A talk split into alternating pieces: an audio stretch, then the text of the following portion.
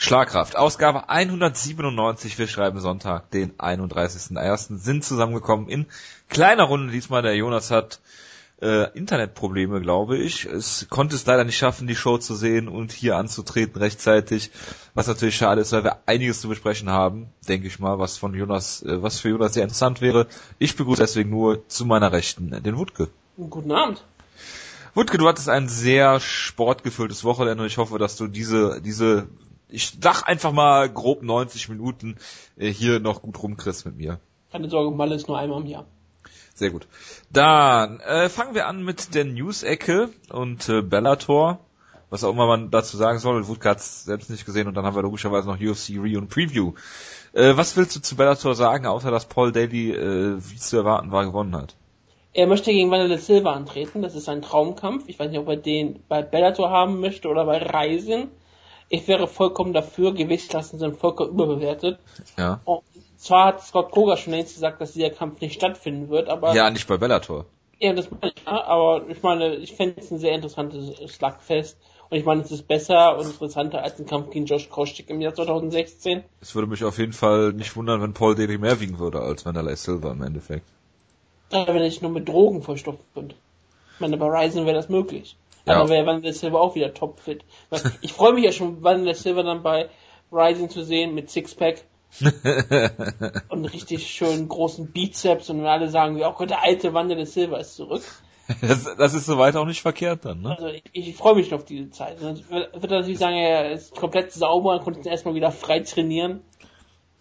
Ja klar, er hat die Zeit genutzt, um all seine Verletzungen auszukurieren. Und deswegen sieht er jetzt so gut aus. Mhm. Das, das, auch, auf diese, auf diese äh, Momente werde ich mich auf jeden Fall sehr freuen. ähm, Ryan Couture wurde brutal ausgenockt, das wäre sehr schön zu sehen. Und es gab scheinbar ein paar sehr in, ähm, großartige Heavyweight-Kämpfe, aber die sind halt immer Bellator großartig und interessant. Ja, wie Ayala hat leider verloren. Ja, das ist ähm, meistens sehr, sehr tragisch, wenn Javier Ayala verliert. Aber wir müssen damit zurechtkommen. Ähm, es hat auch, glaube ähm, warte, warte, wie heißt er denn? Dein Josh San Diego hat gewonnen. Das wollte Ja, ja, das habe ich, hab ich schon gehört. Was ist denn mit Mike Dickman? Mike Dickman, da werde ich mal schauen. Mike Dickman ähm, finde ich hier nirgendwo. Ich habe nämlich auch nicht gefunden in den Ergebnissen. Keine Ahnung, Ah. was mit dem passiert ist. Dann können wir mal nachschauen. Da müsste irgendwo stehen, dass der Kampf ausgefallen ist. Steht hier aber nirgendwo, ist auch egal. Ja. Was auch noch relativ wichtig ist, äh, Tony Johnson Jr. wieder einen Kampf gewonnen im in der Heavyweight Division. Tony Johnson Jr. hat ja auch mal einen Sieg über einen der Lieblingskämpfer, Alexander Volkov, gefeiert. Wieso ist Den das einer meiner Lieblingskämpfer? Den erwähnst du immer wieder, dass sie ihn für einen sehr, sehr talentierten Schwergewichtskämpfer hält. Ja, das ist richtig. während er natürlich eine Niederlage gegen To Tony Johnson Jr. hat. Shit happens. Ich meine, es gibt auch andere berühmte Leute, die gegen Brian Barberena verloren haben zum Beispiel. Aber da kommen wir nachher noch zu. Hey, Barbarina. Ähm, kommen wir zur News-Ecke und da müssen wir natürlich mit traurigen äh, Neuigkeiten anfangen. Äh, ich weiß nicht, was trauriger ist, dass Anthony Peroche seine Karriere beendet hat oder die Leute, die von der UFC gecuttet worden sind diese Woche, namentlich Mike Pierce, Danny Castillo, Steve oder Steven, man weiß es nicht, Kennedy, äh, Leo Kanz, das habe ich auch nur wegen Twitter und weil Jonas es so toll findet, wie man den Namen aussprechen könnte. Ähm, Konstantin Erokin, Team, ehemaliges Team Stahlkraftmitglied und Akbar Areola. Ja, das ist auch immer tragisch, da können wir keine Wortspiele machen ähm, und Anspielungen. Es ist wirklich sehr, sehr schade, dass manche Kämpfer entlassen wurde. Bei Pierce gerade eine Schlagkraftlegende. Ähm, um ihn tut's mir wirklich ein bisschen leid. Ich hoffe, dass er vielleicht irgendwo in der Independent-Szene nochmal Erfolg haben kann, damit er wieder zurück in die UFC kommt. Ich glaube, er hat's eigentlich verdient. Und beim Rest ist es ja nicht wirklich überraschend. Das ist richtig. Wie gesagt, das, äh, bei Mike Pierce ist es ein bisschen hart, aber ich kann es ja auch verstehen. Ja, das ist äh, wohl wahr. Und beim Hippo, naja, was willst du denn tun? Es ist sehr gut, dass er zurückgetreten ist und nicht die Masters Division bei Ryzen für sich entdeckt hat. Es ist halt sehr irre. Er hat seine Karriere Mitte 30 angefangen, hat noch eine richtig lange MMA-Karriere gehabt mit einer UFC. Hat Vinny Margalais fast in äh, im schnellsten UFC-Knockout ausgenockt. Ja, und er war auch lange Zeit in der UFC aktiv. Ich meine, man kann doch mal applaudieren um eine erfolgreiche Karriere. Und er ist dann noch abgehauen. Ich meine, wenn du so spät angefangen hast, dann kannst du auch mit, äh, wie alt war er, 42 oder so?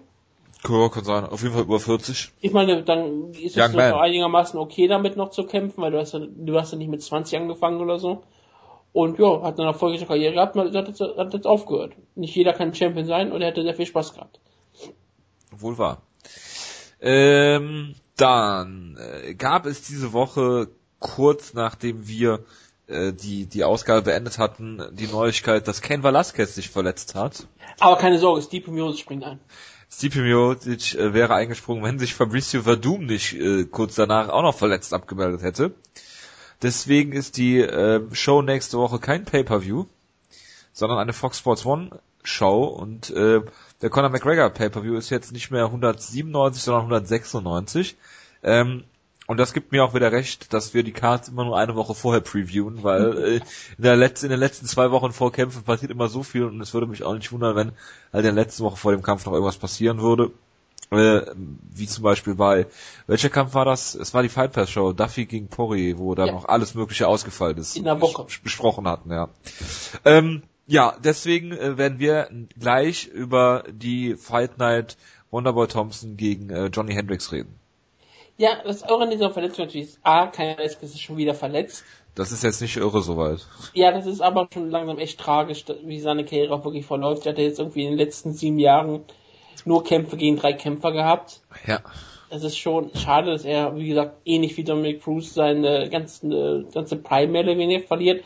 Klar, Dominic Cruz hat noch, seine, hat noch einen Großteil seiner Prime, kein das ist auch noch nicht so alt. Aber das geht ja 32 von Heavyweight ist nicht. Nö, ist nicht alt. Plus, äh, Aber mit den Es Verletzungen wird's ja noch schlimmer, ne? Du weißt es nicht. Ganz ehrlich, das kommt immer drauf an, wie du den Schaden nimmst, weil du kriegst zwar Schaden gegen deinen Körper, aber du hast vielleicht jetzt Schaden nicht gegen deinen Kopf. Und das kann manchmal dafür sorgen, dass du vielleicht einfach mal doch eine längere Karriere haben kannst, solange dir dein Körper irgendwann mal auskühlt ist. Weil manche Leute werden auf einmal auch wieder fit. Das weiß man nie. Äh, Das muss ja auch hier, hier nicht zusammenhängen. Das ist ein Rücken diesmal, ne? Kann sein, ja. Er kriegt eine, ja, ich glaube, es ist eine Rücken- Rückenverletzung. ne? Äh, der braucht dann irgendwie vier Wochen Reha. Also es ist jetzt nicht so, dass das dramatisch wäre, ja. Aber trotzdem, viele kleine Verletzungen äh, ist auch, nicht. äh, genau, ist auch nicht so so angenehm. Nee, natürlich nicht. Und das spricht natürlich wirklich gegen keinen. Es ist wirklich sehr schade, dass er nicht antreten kann. Das war ein, ich weiß, er hat natürlich wirklich, der, der, der, der Teil war natürlich eigentlich ein Witz gewesen. Er hat ihn einfach nur bekommen, weil er kein Velasquez ist. Was auch völlig in Ordnung ist, normalerweise auch nicht aktuell in der Situation, wo alle Rematches bekommen, wo es nur noch Rematches gibt. Und gerade weil kein Mensch immer nur Rematches bekommt, das ist einfach Ja. schrecklich. Und es gibt eine Alternative mit Stipe, ne? Die jetzt ganz klar sich rauskristallisiert hat. Oder, oder es Overeem. gibt in halt. Schwergewicht aktuell sehr viele Alternativen. Das ist ja das die Sache gewesen. Es gibt Stipe, es gibt Overeem, es gibt Ben Rothwell. Genau. Das ist jetzt auch kein Witz mehr. Und Nein. das sind, es sind drei echte Alternativen, die absolut ihren Title Shot sich Genau. verkämpft haben. Und wo du halt zwei Leute noch immer gegeneinander stellen kannst, äh, einen den Title Shot geben kannst und dann hast du einen Title Eliminator bei dem anderen Kampf der beiden, der Du beiden kannst, du Herausforderer. kannst einen von den dreien den Title Shot gegen Verdun geben und kannst keinen das gegen anderen stellen. Und einen von den dreien kriegt einen anderen Kampf. Und wird danach auch wieder relevant sein. Ja, oder du gibst Kane halt noch einen Aufbaukampf und stellst ihn dann gegen einen der drei Herausforderer und den anderen äh, Sieger von einem der Kämpfe und einen, einem gibt's halt den direkten Title Shot. Also da ist einiges wieder möglich in der Spitze im Heavyweight. Ja, das finde ich auch immer, das ist auch immer Heavyweight eine relativ interessante Division. Ähm, natürlich ist es nicht das höchste Niveau, aber es ist auf einmal eine Division, der, der, der sehr viel möglich scheint. Ja. Das war sie vor langer Zeit überhaupt nicht. Hoffentlich bucken sie nochmal JDS gegen Kane Velasquez 4. Ja, warum denn nicht? Das ist genauso, genauso wichtig wie äh, Litcop gegen Vakim Spirit Wolf 4. Wie du vorhin voll auf schon angemerkt hast. G genau. A- Aber ja, kein Verletzt gegen Junior Santos. Ich würde es gerne ja auf dem Boden des Ozeans sehen. Weil ich glaube, da ist dann kein Verletzt am besten. Die Frage ist, wo hat Kane Velasquez mehr Luft? Äh, auf äh, Mexico City, City Niveau oder auf dem Grund des Marianengrabens? Ich glaube, Marianne ist ja richtig stark. Ich glaube, er ist eigentlich ähm, aus Atlantis. Ja. Er ist eigentlich immer besser, je tiefer er geht. Ich finde auch, man sollte ihn aus Atlantis ankündigen. Warum denn nicht? Er ist C-Level Velasquez. Aber ja, was, was ich natürlich, das Tolle an der Geschichte ist ja auch, dass dann Fabrice Doom nicht den Kampf angenommen hat, weil er auch verletzt ist, aber den Kampf gekämpft hätte, wäre er gegen keinen Velasquez angetreten. Ist halt ein echter Mann. Es ist halt ähm, völlig absurd, dass er das auch noch so offen zugibt. Also er sagt, ja, für Kein Velasquez kämpfe ich, da ist es mir wert. Velasquez ist ein Star, gegen den trete ich gerne an, aber Siebe Miosic, den interessiert doch keine Sau. Plus ich bin verletzt und ich will mich nicht mal ein ganzes Trainingsprogramm Nein, ich, glaub, ich glaube, ich glaube nicht, ich weiß nicht, ob er, ob er verletzt war. Ich glaube, er hat keinen Bock, also sich eine Woche, äh, mit einer Woche Vorlauf auf einen anderen Gegner vorzubereiten. Ja. Was ich auch absolut nachvollziehen kann. Natürlich und bevor es dann heißt, bevor er dann aus dem Kampf rausgeht und sagt, ja, ich nehme den Kampf nicht an gegen Chelson und mein Trainer und ich werden als Sportskiller beleidigt, äh, von der ja, man sieht ein ganz anderes Narrativ, ne? Ja, das, deswegen, also ich find's gar nicht so blöd, wie, wie, wie Verdun das gemacht hat, weil er hätte da nur als Verlierer rausgehen können und jetzt dachte, ja, ich hätte gegen Kane verletzt gekämpft, gegen Stipe mache ich jetzt nicht, okay, alles klar, das wird so hingenommen, ne? Glück ist, zum Glück ist Verdun kein schwarzer Brasilianer, sonst wäre der ja bestimmt genauso fertig gemacht worden wäre. Vermutlich, ja. Ah ja, John Jones hatte damals riesengroße Probleme gehabt, Verdun der wird zwar über ihm wird zwar so ein bisschen lustig gemacht, aber halt nur von anderen Kämpfern. Das ist ja zu erwarten, dass die das machen. Ja, aber das ist aber ja. halt nicht so von der ganzen MMA-Szene und der Fanszene. Die ist damit eigentlich relativ okay. Was mich überrascht, wie gesagt. Ja. Aber ja. Verdum ist ein beliebter aber Kämpfer. Aber die meisten, viele MMA-Fans sind auch nicht die hellsten, ne? Ja, aber Verdum ist auch noch ein beliebter Kämpfer. Das Jones war ja schon immer unbeliebt, weil er halt ähm, sein Auftreten und seine nicht ähm, kompatible Hautfarbe Ich glaube, es ist eher sein Auftreten und das, was er dann sagt. Ja, das mit der Hautfarbe. Ja. Ein Glück ist Jonas nicht dabei. Jonas würde mir zustimmen. Schön, schön, schön, schöne Grüße an der Stelle. Ähm, apropos, äh, wir, wir machen jetzt noch äh, diese ethnische Diskussion, müssen wir jetzt natürlich noch auf ein anderes Level hieven. Und zwar Alexander Schlemenko ist beschämt. Warum? Weil Roy Jones Jr. und Jeff Monson russische Staatsbürger geworden sind. Warum ist er denn beschämt, dass ähm, ähm, äh, als Jeff Monson russischer Staatsbürger geworden ist? Ich weiß es nicht. Das ist sehr, ich weiß nicht, ob das jetzt sehr Putin-kritisch ist von ihm. Ich weiß es auch nicht. Er möchte halt nur richtige Russen haben, die halt für, für das richtige Russland kämpfen. So wie er, er kämpft jetzt wieder in Russland, was Bellator erlaubt, was die Kommission erlaubt. Und deswegen ist alles in Ordnung. Hat Bellator nicht offiziell entlassen? Ich weiß gar nicht, ob er offiziell entlassen ist oder ob er so ist wie, entlassen? Wir, äh, solange du nicht Minakov. kämpfen kannst, kannst du nicht kämpfen und wenn du wieder kämpfen darfst, holen wir dich zurück. Ja. So dachte ich eigentlich. Minakov ist ja noch viel schlimmer. Das ist ja ein internationales, oh Gott, wie, wie hat, wie hat das Sean Grande genannt? Internationaler Zwischenfall, was, was da vorliegt, dass er nicht kämpfen darf aktuell in Bellator und das noch ein bisschen dauern kann, bis wir wieder den Minakov wieder in Amerika sehen können. So, aber die UFC ist interessiert an ihm, ne? Ja, das auch. das ist sehr interessant. Das widerspricht sich ein bisschen, aber gut. Ich weiß, so hat es aber nur ausgedrückt. Also ja, klar. Es, es ist eine relativ ähm, schreckliche Vertragssache, aber das ist halt Björn Rapneys Bellator gewesen. Ja, das ist richtig. Ist eigentlich Björn Rapneys letzter Tweet immer noch von vor zwei Jahren Mexiko? Ja. das finde ich sehr hervorragend. Ähm, ja, ich äh, zitiere Bloody Elbow von dieser Woche. UFC's April New York Show likely not happening. Ich bin schockiert. Bist du überrascht, Wutke? Ja, ich, ich war total überrascht. Hast du schon Flüge gebucht für New York? Und ich hatte mir überlegt, aber ich, ich, ich habe äh, auch getan, spontan. Ich habe aber schon mich mit meiner ähm, mit meinem Reisebüro kurz geschlossen, dass ich auf jeden Fall Karten bekommen werde für Dallas, Texas. Und vielleicht, und ähm, kurzfristig bin ich auch eingefragt für ähm, Dublin. Ja für den Croke Park, Croke, Croke Park ja. bin ich auch schon ähm, äh, auf der Shortlist. Also wenn es da angekündigt ist, bin ich sofort dabei. Das freut mich. Das hat mich auch sehr das gefreut. Ich habe auch schon Hotels sicher. Ich habe immer eine Reservierung in jedem Hotel für jeden Monat vorbereitet. Ja, weil ja. es könnte jederzeit stattfinden. Und ich möchte, muss ja unbedingt dabei sein, wenn es im Croke Park sind. Ja, ich hätte dir die Karten allerdings auch abgenommen äh, fürs Hotel, äh, weil dann Golovkin kämpft äh, im Madison Square Garden am 20. April. Ja, das, der hat es Vorrecht bekommen. Die UFC kriegt es nicht ähm, zustande, dass sie jemals in New York mehr wieder kämpfen dürfen. Das wird auch ewig hinziehen, aber man kann ja träumen. Das äh, ist richtig. Was wir noch nicht mal angesprochen haben, was macht die UFCs eigentlich mit UFC 200? Das ähm, ist eine gute Frage. Weil sie haben jetzt eine Show weniger, sie müssen eigentlich eine Show irgendwie hochbuchen. Ich gehe davon aus, dass sie eine Show als Pay-Per-View noch hochbuchen, egal wie. Und wenn Oder eine Fight Night einfach, äh, einfach ein Pay-Per-View nummerieren. Genau. Weil sie werden, sie werden vom, was ist das, Memorial Day Weekend, Labor Day Weekend? Ich glaube, nee. Memorial Fourth, ist Mai. Fourth of July, Fourth of July ist das. Fourth of July. Weekend, ähm, äh, wo sie dann halt die, die UFC 200 veranstalten wollen. Da werden sie nicht von abrücken von dieser Nummer an diesem Datum. Und deswegen, äh, ja. Ich fand es nämlich war interessant, weil früher haben sie schon mal äh, Pay-Per-View-Cards, die offiziell nummeriert waren, auf im Free-TV übertragen. Wie zum Beispiel ähm, 122. Genau, die Deutschland-Show, die dann in, in, auf Spike TV lief. Ich hätte ich hätte noch sagen können, dass ich bin noch überrascht, dass ich vielleicht nicht einfach die Show dann einfach ausfallen lassen, so wie damals die John Jones Show, wo sie auch einfach gesagt haben, wir nummerieren die Shows jetzt einfach nicht neu um. Vielleicht haben sie auch einfach nicht daran gedacht. Das, ich kann mir sehr viel vorstellen. Auf jeden Fall muss da irgendwas noch passieren, weil UFC 200 ähm, wäre sonst problematisch. Wir schauen mal. Ja, dem wird eine Lösung einfallen, bin ich mir sicher. Wem keine Lösung mehr eingefallen ist für sein Steakhouse, ist Johnny Hendricks. Nach einem Jahr hat es leider geschlossen. Es ist, hat bei äh, diversen Plattformen, Yelp zum Beispiel, äh, sehr schlechte Bewertungen aufgrund der Qualität bekommen und deswegen hat es dann irgendwann mal halt zugemacht in letzter in, in, in, in vor, vor einiger Zeit. Das ist wie gesagt sehr tragisch. Da kann ich kein zweites Standbein aufbauen, muss damit bis 45 Mixed Martial Arts betreiben. Das wird relativ schmerzhaft für Johnny Hendricks. Oh.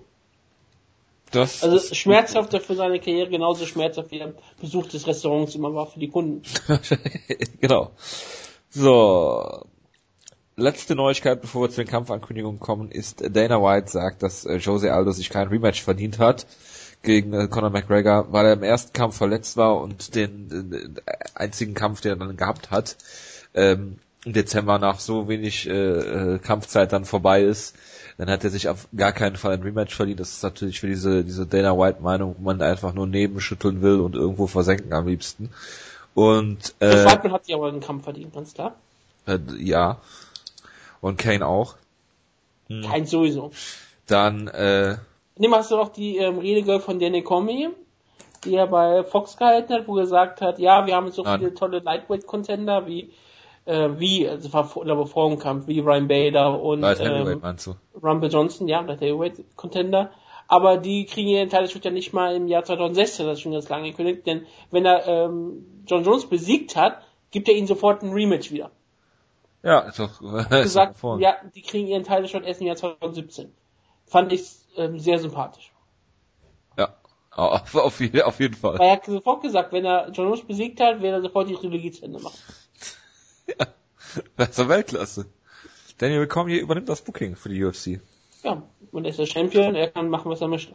Ja, so, und äh, Jose Alde hat diese Woche wohl auch noch gesagt, dass er äh, diesen äh, Ansatz, den er in dem ersten, in dem Conor McGregor Kampf gewählt hat, immer wieder machen würde. Er hat ja schließlich schon Leute in acht Sekunden besiegt, relativ schnell und das war halt sein Gameplan und das tut ihm überhaupt nicht leid. Da ist die Ketzingano-Idee dahinter. Genau, und er hat, äh, es war, waren auch keine Emotionen, das hatte damit nichts zu tun.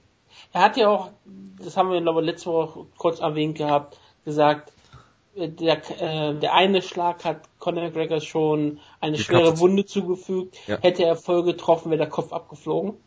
Ja. Das fand ich eine großartige Aussage. Was sich sicherlich, was sich nicht überprüfen lässt im Nachhinein. Ne? Nö, er hat bestimmt recht. Warum sollte er lügen? Ja, das absolut. Ist grundsolide, Jose Aldo. Wenn wir gerade über Jose Aldo reden, ähm, kann ich, du geht's ja sowieso zu den Kampfankündigungen kommen. Ja. Kann ich kurz zu den Geburtsankündigungen kommen? Ja, bitte. Die gratulieren Hen Henbauer. Ja. Den ehemaligen ähm, Jose Aldo im Bantamweight. Und wir gratulieren natürlich Mr. Pride Akira Shoji. Shoji Akira, eine Pride-Legende, hat bei der ersten Pride-Show gekämpft, damals ein Unentschieden gegen Henzo Gracie, auch mal einen Sieg über Walid Ismail gefeiert. Also ein, ein, einer der größten äh, Pride-Legenden überhaupt. Ich freue mich, dass der Geburtstag hat 42. Nicht mehr aktiv. Muss man ja schon dazu sagen in Japan. Das, aber jetzt, wo die Masters Division kommen, kann man das ja nicht ausschließen, dass die eine, eine andere vielleicht noch zurückkommt. Das stimmt. Fedor hat ja auch ähm, darüber gesprochen, dass er sich jetzt im Februar mit den Rising Leuten ähm, wieder treffen wird, um, um seine Zukunft zu besprechen. Er hat auch erwähnt, warum er keinen ähm, Langzeitvertrag bei Ryzen unterschrieben hat. Das liegt nicht daran, dass er nicht an Ryzen glaubt oder was auch immer. Sondern? Sondern es liegt daran, dass er halt nie weiß, wie fit er ist. Er möchte halt jeden Kampf für sich nehmen und danach möchte er feststellen, ob er überhaupt noch weiter kämpfen kann oder nicht. Und deshalb hat er jetzt festgestellt, ja, er kann weiterkämpfen nach seinem großartigen Sieg ja. über, über Hart Singh. Deswegen ist er jetzt auch bereit, vielleicht über ein Turnier nachzudenken, dass er dafür auch daran teilnehmen könnte, was Ryzen für den Sommer plant. Ja, das ist, klingt doch, äh, klingt doch super. bin ich auch voll dafür. Ja, vielleicht buchen sie ja nochmal Ishi gegen, gegen Fedor oder sowas. Nicht? Groteskes. Ich lasse es mal so stehen und komme zu den Kampfankündigungen. Äh, Batch Kohea gegen Raquel Pennington fängt's an für die nächste Fox-Show. Eins der größtartigsten Striking-Duelle, die man sich in ihrer Division vorstellen kann. Ja, Ähm, ein Festival der Sinne. Ich freue mich immer sehr auf den Kampf. Raquel Pennington hat ja schon die Championessin Holly Holm vor große Probleme gesetzt. Und Beth Correira hat ja schon Ronda Rousey vor große Probleme gesetzt. ja, Deswegen kann das nur ein, ein Klassiker werden. ja, auf jeden Fall. Match, Sieger, Siegerin kriegt einen Title-Shot. Match for the Ages. Ja, warum denn nicht? Also ich bin voll dafür. Es ist, es ist, es ist wenigstens mal schön, wieder Frauenkämpfe gebucht zu sehen. Und Das, das ist äh, wahre, wahre Worte, ja. Deswegen freut mich, freut mich das so, so oder so.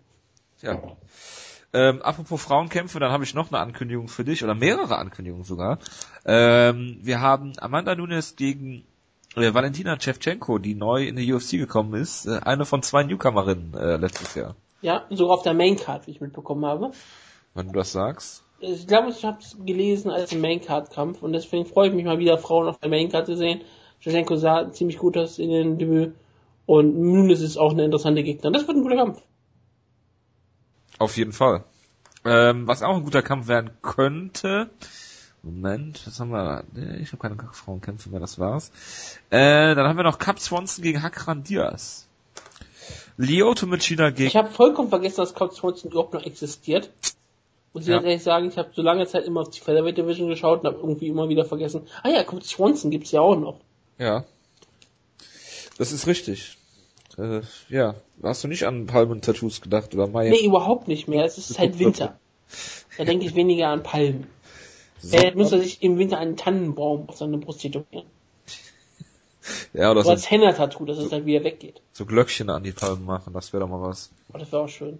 Ihn dekorieren. Lyoto Machida gegen Dan Henderson 2, ein Kampf, den der Jonas lange Zeit gefordert hat. Ist, äh, ich, ja. Den Kampf muss ich unbedingt sehen, ganz klar. Ja. Den Henderson will ich noch mehr im Jahr 2016 sehen. Ja, Ähm. er kommt aus dem Sieg gegen Tim Boach, ja. Ja klar, also deswegen ist Lyoto Machida der logische nächste Schritt. Zum Machida wirkte auch super in seinen letzten Kämpfen, also ist der perfekte Kampf. Ja. Das ist, das ist äh, vor allen Dingen der Kampf braucht auf jeden Fall ein Rematch. Es war eine Split Decision. Ja. Ja, Das- war umstritten. Kannst froh sein, dass es da kein äh, direktes Rematch gab, Wutke. Das, damals gab es ja sowas noch nicht. Dam damals, da gab es noch frische Kämpfe. Und ich weiß, was sie danach bucken. Was denn? Dann bucken sie erstmal noch äh, hier äh, Little Nog gegen Rashad Evans. Dann bucken sie Rashad gegen Hendo und Rashad gegen äh, Machida nochmal. Oh ja, die möchte ich alle unbedingt sehen, die ganzen Kämpfe. Das äh, wird, wird großartig.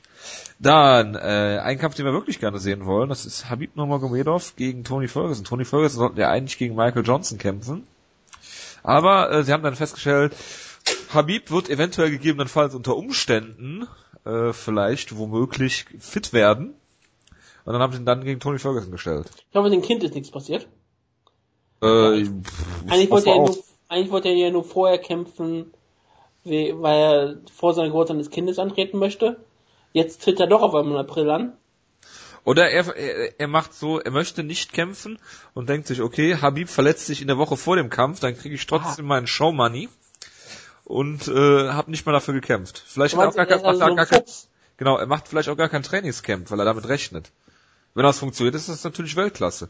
Wenn, wenn, wenn, das, wenn, wenn dieser Plan aufgeht, dann ist er wirklich einer der größten ähm, Taktiker, die ich mir überhaupt vorstellen könnte. Das wäre Tito Ortiz-esque. Ja, Verhandlungsposition komplett ausgenutzt. auf jeden Fall, auf jeden Fall. Das ist äh, großartig äh, von, von ihm durchdacht. Da, da könnte er auch der neue ähm, Manager von Nate Diaz werden, wenn er sowas hier macht. Heel Manager von Nick Diaz, ja. Das wäre wär auch eine tolle Geschichte. Ähm, dann haben wir noch Benil Dariush gegen äh, Michael Chiesa, zwei sehr aufstrebende Leute im, im Lightweight. Toller Kampf. Da gegen was? Benil Dariush. Genau, gegen Melina, Entschuldigung. Ähm, ja, will man ziemlich interessant. Chiesa hat sich ja wirklich äh, gemacht als ein absoluter Contender. Darius, ähm, auch einer der Lieblingskämpfer von Jonas, ähm, auch völlig verständlich, zurecht gehypt. Ähm, jetzt hat er, glaube ich, eine, ähm, wie, ich würde sagen, eine Dreikampfsiegesserie, eine Fünfkampfsiegesserie sogar. Letzter Sieg war ja über Michael Johnson, das war ja eine umstrittene Decision, aber war ein Sieg. Und Michael Chiesa hat, wie gesagt, seinen großen Sieg über Jim Miller gefeiert. Ja. Und ich bin da voll dafür. Also es ist auf jeden Fall ein sehr interessanter Kampf. Und wir werden sehen. Es ist das ein riesengroßer Aufstieg. Jim Miller war schon ein großer Aufstieg für Chiesa. Und Darius ist natürlich jetzt jemand auf den Höhepunkt sein, seiner Karriere aktuell. Ja. Das äh, ist, es riecht auf jeden Fall nach einem guten Kampf. Also, man wollte ja eigentlich Darius bucken gegen Malberg Taisumov. Äh, mal gucken, was sie mit dem dann auch machen. Ähm, Rashad Evans gegen Shogun Hua. Es geht jetzt ja. dann auf und ab in den Kämpfen hier, sehe ich gerade. Nee, das Problem ist das Light Heavyweight. Es ist also wahrscheinlich auch ein, ein Number One Containers Kampf. Kann sein, ja. Also es ist alles möglich, warum denn nicht? Also Rashad Evans gegen Mauricio Shogun Hua im Jahr 2016. Warum denn nicht? Ich habe auch kein Problem damit, wenn Bellator solche, solche Legendenkämpfe bookt, dann kann das die UFC auch machen. Ja. Evans und Shogun ist die Antwort auf Shamrock gegen Gracie. Ja, auf jeden Fall. Auf jeden Fall. Und, Obwohl äh, ich glaube, dass Ruhr weit mehr kaputt ist als Boyce Gracie. Das, das kann natürlich sein. Also dieser Kampf riecht eigentlich danach, dass Rashad Evans nichts tut und sich Shogun Hua beim Hinterherlaufen verletzt. Einfach so dann gibt's Draw, Draw und Immediate Rematch. Ja, Immediate Rematches sind sowieso immer sehr gut. Also das ist immer vorteilhaft. Dann haben wir noch Light Heavyweight. Machen wir mal weiter mit Light Heavyweight mit Ilya Latifi gegen äh, Gian Vellanti, Team Schlagkraft. Ja, äh, wurde ja im Cyber angesprochen, einer der schlagkräftigsten Kämpfe, die man sich vorstellen könnte. Latifi, ähm, ein, ein Lieblingskämpfer von, von der MA-Twitter-Welt. Von Jonas bestimmt auch. Auch davon. Entschuldigung, und Gian Vellante natürlich ein, ähm, ein Kämpfer, der jetzt in letzter Zeit richtig aufgestiegen ist, Team Schlagkraft-Mitglied. Ähm, es könnte, das ist ein richtungsweisender Kampf, weil beide Kämpfer sind ähm, Top 15 Light Heavyweights, glaube ich, aktuell. Und dadurch ist es schon ein relevanter Kampf. Er ist auf jeden Fall interessanter als Shogun Rua gegen Richard Evans jetzt 2016. Das ist richtig. Dann haben wir noch Ross Pearson gegen Abel, gegen Abel Trujillo. Ja, den haben wir bestimmt auch. Ja, und wir haben abschließend, und ich habe es bis zum Schluss aufgehoben, Damien Meyer gegen Matt Brown. Ein interessanter Kampf, wie ich finde. Ähm, Damien Meyer ist bekannt für sein solides Grappling. Matt Brown ist bekannt für sein Black Belt, für sein Black Belt Judo. Ja. Und ich, ich bin sehr gespannt, ob das ein richtig schönes Grappling-Fest werden könnte. Genau wie Johnny Hendricks gegen Matt Brown. Ja, da, da war ja daran beteiligt, dass Johnny Hendricks nicht kämpfen wollte. Damien Meyer ist natürlich ein offensiver Grappler und ich kann mir dann sehr schönes, spannendes Grappling-Fest vorstellen.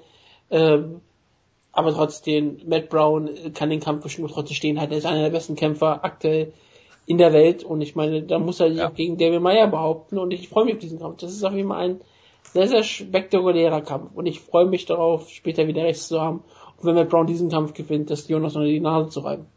Ist Damien Meyer all violence? Das werden wir ja sehen. Ach so. Wir werden sehen, ob er ein echter Mann ist oder nicht. Ob er, wenn, wenn er nämlich den Kampf nämlich stehen führt, und den Kampf nicht einmal zu Boden nimmt, dann ist er wenn er, K1 Maya kehrt zurück. Ja, warum denn nicht? Ich meine, er kann doch einfach mal sagen, dass er ein echter Mann ist und auch kämpfen möchte. Ja. Denn nur echte Männer stehen für den Kampf stehend aus, ohne, ohne Deckung und bleiben einfach voreinander stehen und ja. lassen sich in Gesicht schlagen. Also den Kampf, den Matt Brown gewinnen kann. Ja. Was ist denn mit dem Kampf äh, Matt Brown gegen Wonderboy Thompson gewesen, wo äh, Wonderboy den Kampf stehend halten wollte? Ja, das wäre taktisch nicht schlau gewesen von, äh, für Matt Brown. ja. Und ich fand das sehr, sehr intelligent und das spricht ja auch für den Ringfuchs in Matt Brown. Ja. Gut, dann beenden wir die News-Ecke hiermit und kommen zum UFC on Fox Review von äh, gestern Abend oder gestern Nacht. Fox ich möchte ganz kurz einmal was sagen. Bitte. Ich gratuliere Grissom, Diaz209 und JKL für die einzigen drei, die wieder einen Kampf richtig getippt haben. Alle anderen wieder? sind ja Die wieder mal, im Sinne mal von wieder. ja mal wieder einen Kampf mal richtig getippt haben. Das ist ja aktuell eine News. Deswegen ist er fast noch in der News-Ecke zu wählen. Alle anderen sind weiterhin komplett rot. Es ist meine größte Niederlagenserie, die ich in Serientäter je hatte. Ja. Das zu Beginn eines Jahres überhaupt ist, ist, ist relativ schrecklich. Ja, gut, ich glaube, du, du hattest, glaube ich, schon mal eine, die drei Niederlagen in Folge hattest. Kann sein, keine Ahnung. Also ich bin jetzt irritierter Sieger. Sieger, deswegen, deswegen, hat das nichts zu sagen. Deswegen ist mir alles egal. Aber es ist jetzt auch nicht so, als wäre jemand jetzt weggezogen mit drei Siegen oder so. Nee, nee, bisher, wie gesagt, es gibt noch nicht eine Serie. Es gibt ja. bisher nur drei, die es einen Kampf richtig haben. Deswegen alle Leute, ähm, ihr könnt mitmachen nächste Woche, ihr könnt immer noch wieder voll durchstarten. Das ist aktuell alles drin. Ja. Sind noch ein paar interessante Kämpfe dabei. Die Wir werden sehen, was wir rauslosen. Ich finde auch wieder gut, dass Wiegman sich wieder eingetragen hat, aber keinen Kampf, äh, keinen Kämpfer getippt hat. aber bei ihm ist ja irgendwas kaputt da, ja, klar. boxmäßig. Sein Kopf. ja, das lassen wir mal dahingestellt sein. Äh, gut. Möchtest du jetzt over, über Over-Under reden? Over-Under? Over-Under, ja. Äh, das wollte ich eigentlich äh, besprechen, wenn wir Over-Under nach der, äh, nach dem Review machen, direkt am Schluss. Wollte okay, Over-Under zusammen. Völlig in Ordnung. Äh, fangen wir an mit dem Main Event Anthony Rumble Johnson gegen Ryan Darth Bader und äh, ähm, ich habe den Kampf geguckt, habe so ein bisschen vorgespult, weil ich habe äh, bei Run Fighting der Player ist mittlerweile ein bisschen besser zu handeln, was die was die Leiste angeht mit dem mit dem Skippen. Das war eigentlich völlig okay, das äh, war äh, relativ leicht Es war auch logisch, dass sie es irgendwann verändern mussten, also das ja. ist verbessern. Das war am Anfang ja völlig unerträglich. Ja. Die Qualität von Run Fighting ist immer noch völlig in Ordnung. Sie ist nicht exzellent, aber sie ist völlig in Ordnung dafür, was du bekommst. Aber ja, der, der Player war ähm, nicht besonders stark. Ja, jedenfalls ähm, äh, war es so, dass der Kampf anfing und ohne dass ein einziger Schlag äh, stattfand oder versucht wurde, äh, hat Ryan Bader einen Takedown versucht, was absolut grottig war. Ähm, Rumble Johnson hat ihn dann gestoppt, hatte dann äh, äh, zuerst war er am Rücken, irgendwie dann äh, Side Control, Mount. Ryan Bader hatte immer noch so einen Kimura gegriffen oder einfach nur einen Arm, äh, hat dann irgendwann losgelassen und wurde dann mehrfach ins Gesicht geschlagen und der Kampf war zu Ende. Also taktische Meisterleistung von Ryan Bader, man könnte fast sagen, ähm, der Eindruck ist entstanden, dass er im Ring wieder getwittert hat. Äh, äh, so wie er den Takedown da versucht hat, ohne jegliche äh, äh, jegliches Setup. Ich meine, das hat man im, im Phil Davis Kampf schon gesehen gegen Rumble Johnson, dass du das mit Rumble nicht machen kannst. Und nicht, in den ersten, nicht in den ersten Minuten des Kampfes. Nee, nee, das sowieso nicht. Und ich kann mir das nicht erklären, außer dass Ryan Bader irgendwie verletzt war oder in, nicht in die weiteren, die tieferen Runden gehen wollte. Vielleicht auch mit Ken Shamrock trainiert. Ja, oder so. Äh, ich habe keine Ahnung, was da in ihn gefahren ist. Er hat einfach einen Takedown versucht, ohne, ohne Setup und das war's. Und dann lag er am Boden und äh, ist ausgenockt worden. Und äh, das äh, ist natürlich äh, schlecht, vor allem wenn man sich seinen Titelshot dann verdienen will. Die Sache ist, es war völlig überraschend, dass er so schnell den Takedown von so weit draußen versucht hat, wo er überhaupt keine Chance hat, eigentlich den Takedown zu holen. Außer er kriegt vielleicht einen Enkelpick oder sowas hin, was ich Ryan Bader A nicht zutraue. Und Anthony Johnson ist, seine Takedown Defense ist eigentlich nicht wirklich schlecht. Nee. Gerade in den ersten Runden ist sie ziemlich, ziemlich, ziemlich gut. Wenn er in, wenn er in voller Form ist, und gerade noch voll im Tank ist, dann holt er sich die Takedowns alle äh, weg. Und Johnson hat es hier auch ganz klar gezeigt und hat sofort äh, Backmount mehr oder weniger gehabt. Und wenn er top fit ist, dann ist er auch äh, on top ziemlich, ziemlich gefährlich. Und dass er mit einem Schlag auch am Boden den Kampf beenden kann, hat man hier gesehen. Er hat mehrfach ihn eingeschlagen. Aber es waren ja nicht irgendwie die ganz großen wilden Treffer, so wie es aussah, sondern einfach, es sah aus wie ganz normales Ground Pound. Nur ganz normales Ground Pound von Rumble Johnson ist einfach unfassbar ähm, sch äh, schwerwiegend und Ryan Bader hatte keine Chance. Das war schon beeindruckend, dass jemand wie Ryan Bader, der eigentlich bisher nie als wirklich dummer Kämpfer agierte, in den meisten Fällen, klar, gegen Tito kann man das jetzt äh, vielleicht mal rausnehmen, aber normalerweise ist er ein taktisch guter Kämpfer, hier einen solchen Fehler machte, ob er vielleicht wirklich verletzt war und vielleicht wirklich Angst hat, dass da irgendwas passiert ist, oder dass diese Panik vor dem, von dem Bumrush von Johnson zu Beginn so groß war, dass er sagte, ich muss diesen Kampf zu Boden nehmen, anders werde ich ähm, brutal auseinandergenommen, ähm, ist natürlich dann nicht wirklich schlau gegangen, denn er wurde trotzdem brutal auseinandergenommen von äh, Rumble Johnson, der hier einen wunderbaren Sieg feiert, der natürlich dadurch nicht so spektakulär ist, wie er sich wünschen würde, aber Ryan Bader in 90 Sekunden auszuschalten, ist auch nicht wirklich einfach oder ein Statement. Und für Ryan Bader ist es jetzt wirklich, er hat jetzt seine, sein Ziel getroffen, er kommt nicht mehr höher. Er, er kann gegen Top-Leute einfach nicht gewinnen.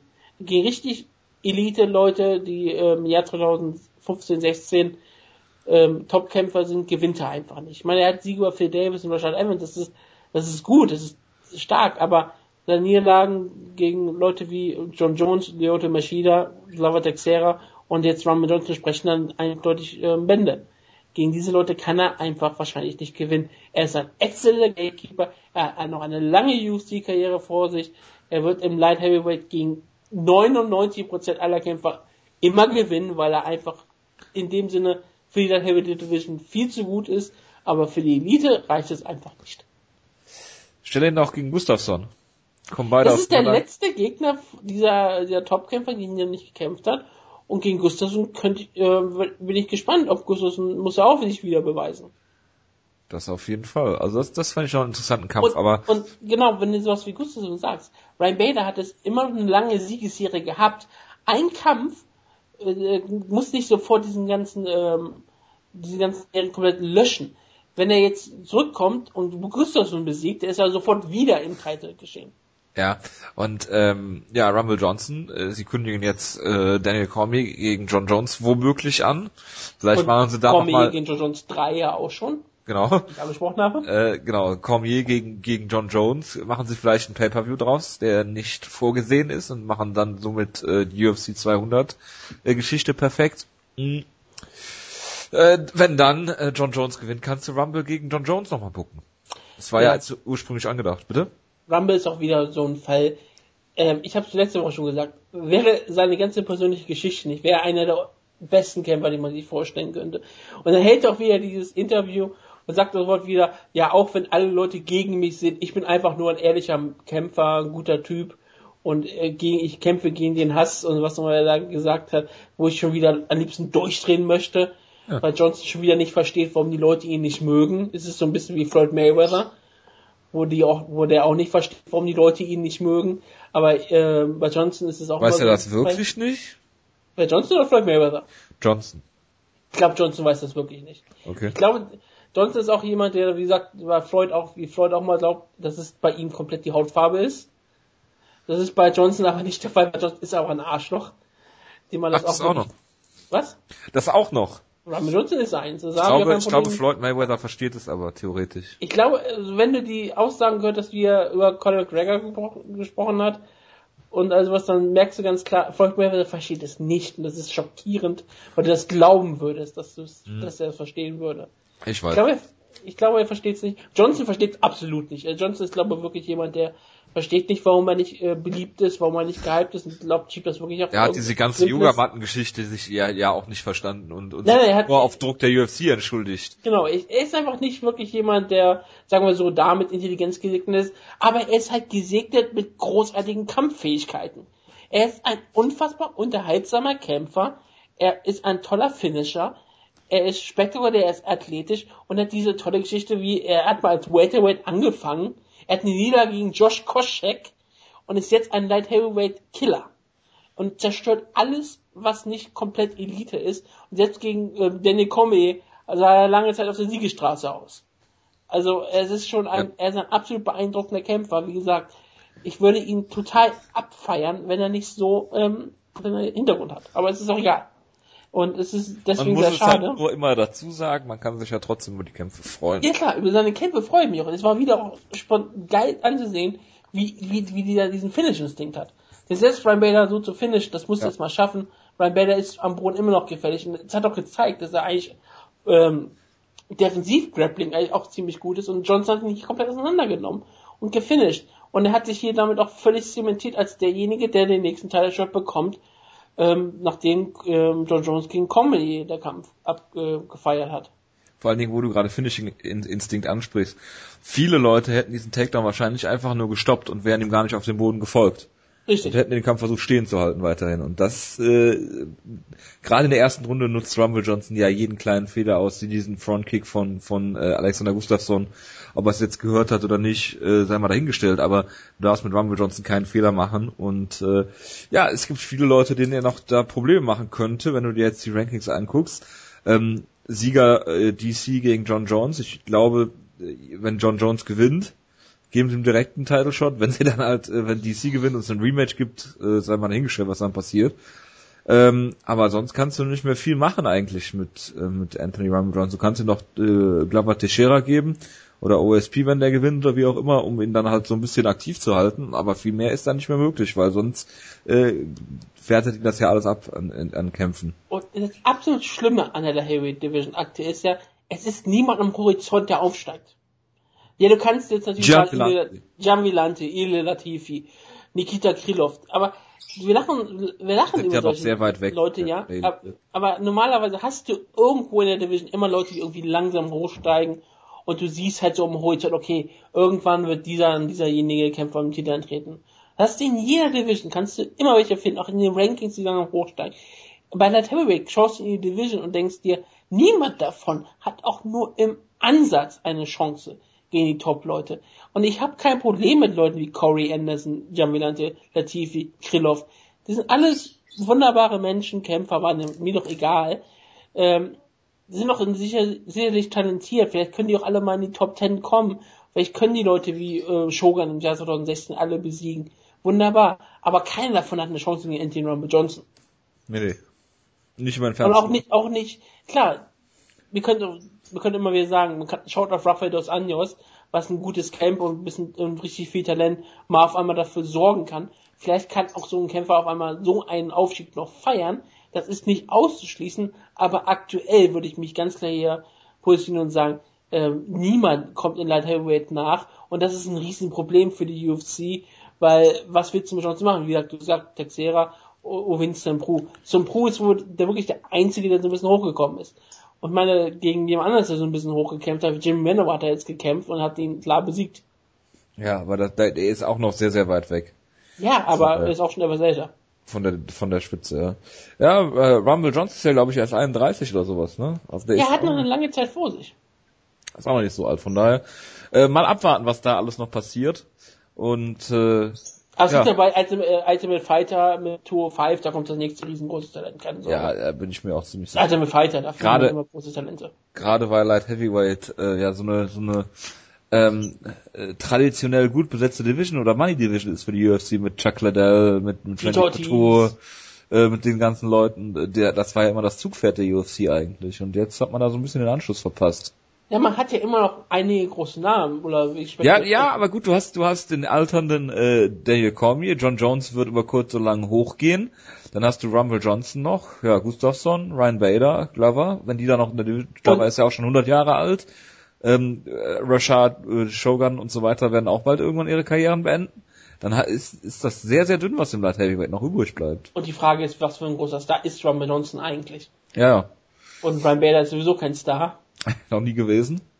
Deswegen, du hast halt einige talentierte Kämpfer, aber du hast auch wirklich keinen, der, der wirklich irgendwie ein großartiger ähm, Zuschauermagnet werden kann.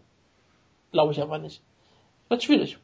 Du hast natürlich John Villante, auf den du hoffen kannst. Ja, das äh, stimmt natürlich, aber da äh, muss man auch mal sehr, sehr mit, mit Vorsicht genießen und, und Ruhe abwarten. Gut, kommen wir zum Co-Main Event. Es ist ein Heavyweight Clash von epischen Ausmaßen gewesen. Big Ben Rothwell gegen Josh Barnett und da gibt's natürlich äh, wieder einige Punkte, äh, die einem da so auffallen. Zum Beispiel Josh, Erstmal, bitte? ich möchte ganz kurz sagen, ich finde es so tragisch, dass Jonas nicht hier ist, Ja. aber meinetwegen kannst du gerne jetzt mal auf die Knie gehen, vor mir, und mir die Füße küssen, denn ich habe den Kampf komplett so gecallt. Ich Du hast gesagt, dass Ben, Ben Rothwell ihn wird submittet? dahin gehen, wo er am, wo Josh Barnett am besten ist und er wird ihn submitten. Ich habe gesagt, hätte ein Armchoke wird's passieren. Es ist natürlich ein Gogo-Choke geworden, wie mir, mir bekannt gegeben wurde. Aber ich habe gesagt, Ben Rothwell gewinnt per Submission. Und das habe ich natürlich nicht als Humor gemeint und als Spaß, sondern ich habe das natürlich vollkommen ernst gemeint, denn ich bin immer vollkommen ernst. Ja, Und absolut. ich möchte ganz klar sagen, das ist zum Beispiel jemand wie Patrick Wyman, der liegt bei ähm, Kämpfen wie Dominic Cruz komplett daneben, muss dann aber trotzdem 30 Seiten Artikel schreiben, um sich wieder ähm, einzureden, dass wir alle falsch lagen und TJ Dillashaw den Kampf ähm, ohne Runde Verlust gewonnen hat, während ich hier einen richtigen Tipp mal abgebe und ich sowas nie den Leuten unter die Nase reibe, dass ich komplett richtig liege. Du hast noch und ich eigentlich ein richtiger ähm, Typ bin und sage, Ben Rothwell gewinnt per Submission über Josh Barnett. Du äh, hast noch vergessen, über deinen MMA-Penis zu reden. Ja, mein ML-Penis ist gerade so groß, ja, und so am Vibrieren und voll irrigiert. Ich bin gerade richtig geil drauf. Ich stehe gerade, weil ich sonst nicht ähm, sitzen kann, weil sonst kommt er nämlich gerade gegen den Schreibtisch. Das ist nicht sehr angenehm. ja, Aber ja, Ben Rothwell gegen Josh Barnett habe ich unterbrochen. Es war ein Fest. Ben Rothwell hat die dritte Stance eingeführt in der ersten Runde, nämlich einfach mit beiden Füßen parallel zu stehen. Das hat funktioniert. Er hat halt Josh Barnett sehr verwirrt, was ich auch verstehen kann, weil Ben Rothwell sich sehr langsam, aber auch sehr komisch bewegt. Wobei ich die erste Runde immer noch klar bei, bei Josh Barnett gesehen habe. Er hat die klaren Treffer geladen, hat immer wieder den, den Jab etabliert. Äh, ben Rothwell ist, glaube ich, mit ein, zwei Uppercuts auch in der zweiten Runde mal durchgekommen und das war eigentlich so alles. Äh, äh, dann äh, hat äh, Josh Barnett sich dazu entschieden, äh, ich glaube in der Ringpause haben sie haben sie versucht, äh, das, das, die Clinches mehr zu initiieren. Das sind ja auch so die Takedowns, die Josh Barnett da immer holt, äh, so Clinch-Takedowns, weil er hat ja, das ist ja das große Manko durchweg in Josh Barnetts Karriere. Er hat zwar äh, großartiges Top-Control-Grappling, äh, wie Joe Rogan auch schon angesprochen hat, er hat die Lister besiegt äh, per Submission äh, beim beim Submission Grappling ähm, mit Wrestling-Hose übrigens und oberkörperfrei, was auch sehr, sehr beeindruckend aussah. Äh, generell sieht Josh Barnett oberkörperfrei sehr, sehr beeindruckend aus. Und ähm, ist dann, hat dann den, ich glaube, Ken Shamrock Single Leg of Doom versucht. Nur ist das halt derart nach hinten losgegangen. Ben Rothwell hat sich äh, den Choke, ich sag einfach, es ist ein Guillotine-Choke, weil das meinen Punkt bestärkt, dass Black Belts, wenn sie in Submissions geraten, eher in äh, oder am meisten oder am wahrscheinlichsten in äh, Guillotine Chokes geraten, was Jonas natürlich nicht so sieht, äh, weil er denkt immer, dass äh, Rear Naked Chokes diejenigen sind, die eher gefährlich werden könnten für Black Belts. Äh, ich sehe das wie gesagt anders. Ist, ist mir auch schon von mehreren Grapplern bestätigt worden, mein Punkt. Und das ist natürlich sehr, sehr tragisch hier für Josh Barnett gewesen, dass er dann als der ähm, bekannt gute Grappler hier äh, tappen musste in der Submission. Und äh, ja, das ist äh, äh, dann äh, sehr nach hinten losgegangen, weil er den Kampf ja. hier aus den Händen gegeben hat und Ben Rothwell ist jetzt auf einem absoluten Siegestrip und äh, ja, ist jetzt vielleicht noch einen Kampf weg vom Titelshot im Jahr 2016. Ähm, Ben Rothwell hat das ja alles Luis Claudio ähm, den Credit gegeben, seinem BJJ-Trainer, den Gogo schon nannte er, was ähm, da am Kehlkopf ein Choke ist, den hat Luis Claudio danach äh, mal gegen Ari Havani gezeigt, wo Havani sofort sagte, er hat den Choke nicht mal wirklich voll ausgeführt, so sagt man so bei 5%. Und er hat trotzdem unfassbar Schmerzen zugefügt. Also die Frage ist, wenn es am Kehlkopf ist, ist, dann ist es eigentlich illegal. Ich, ja, ich frage mich halt. Genau äh, wie Gogo wie Platas, die eigentlich auch illegal sind. Ich frage mich halt, wie weit sowas ist. Auf jeden Fall ist, ist es scheinbar ein Kehlkopf-Choke. Deswegen wahrscheinlich auch der Gogo Choke, wegen, wie gesagt, bei Google Platte ist ja ähnlich, wie du gesagt hast. Ja. Was lustig ist, wenn du zum Beispiel Luis Claudio und BJJ mal so googelst, dann ist du auf der Facebook-Seite von, von, äh, von den Camp, was LCCT Brasilien Jiu-Jitsu heißt, Schaumburg. Ich weiß nicht, warum das unbedingt noch Schaumburg heißt, aber es heißt Schaumburg, Schaumburg. Illinois ist eine Stadt. Genau, sehe ich auch gerade.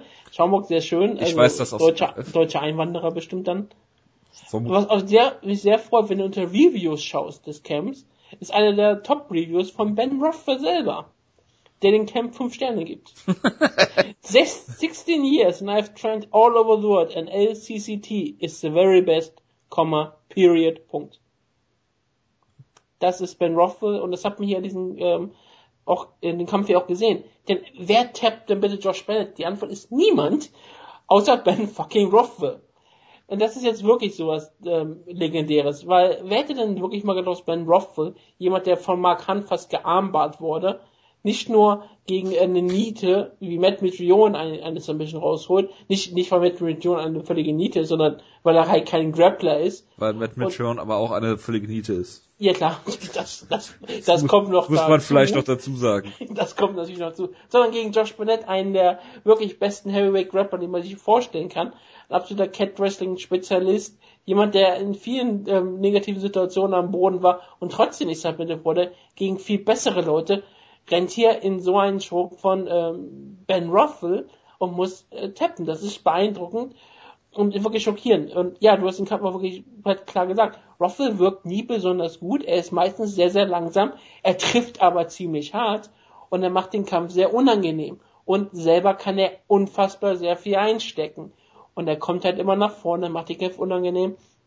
Und seit seiner wirklich im Nachhinein schockierenden Niederlage gegen Gabriel und Saga hat er wirklich eine riesengroße Serie gelegt und hat jetzt die drittlängste ähm, Finish-Serie in der UFC.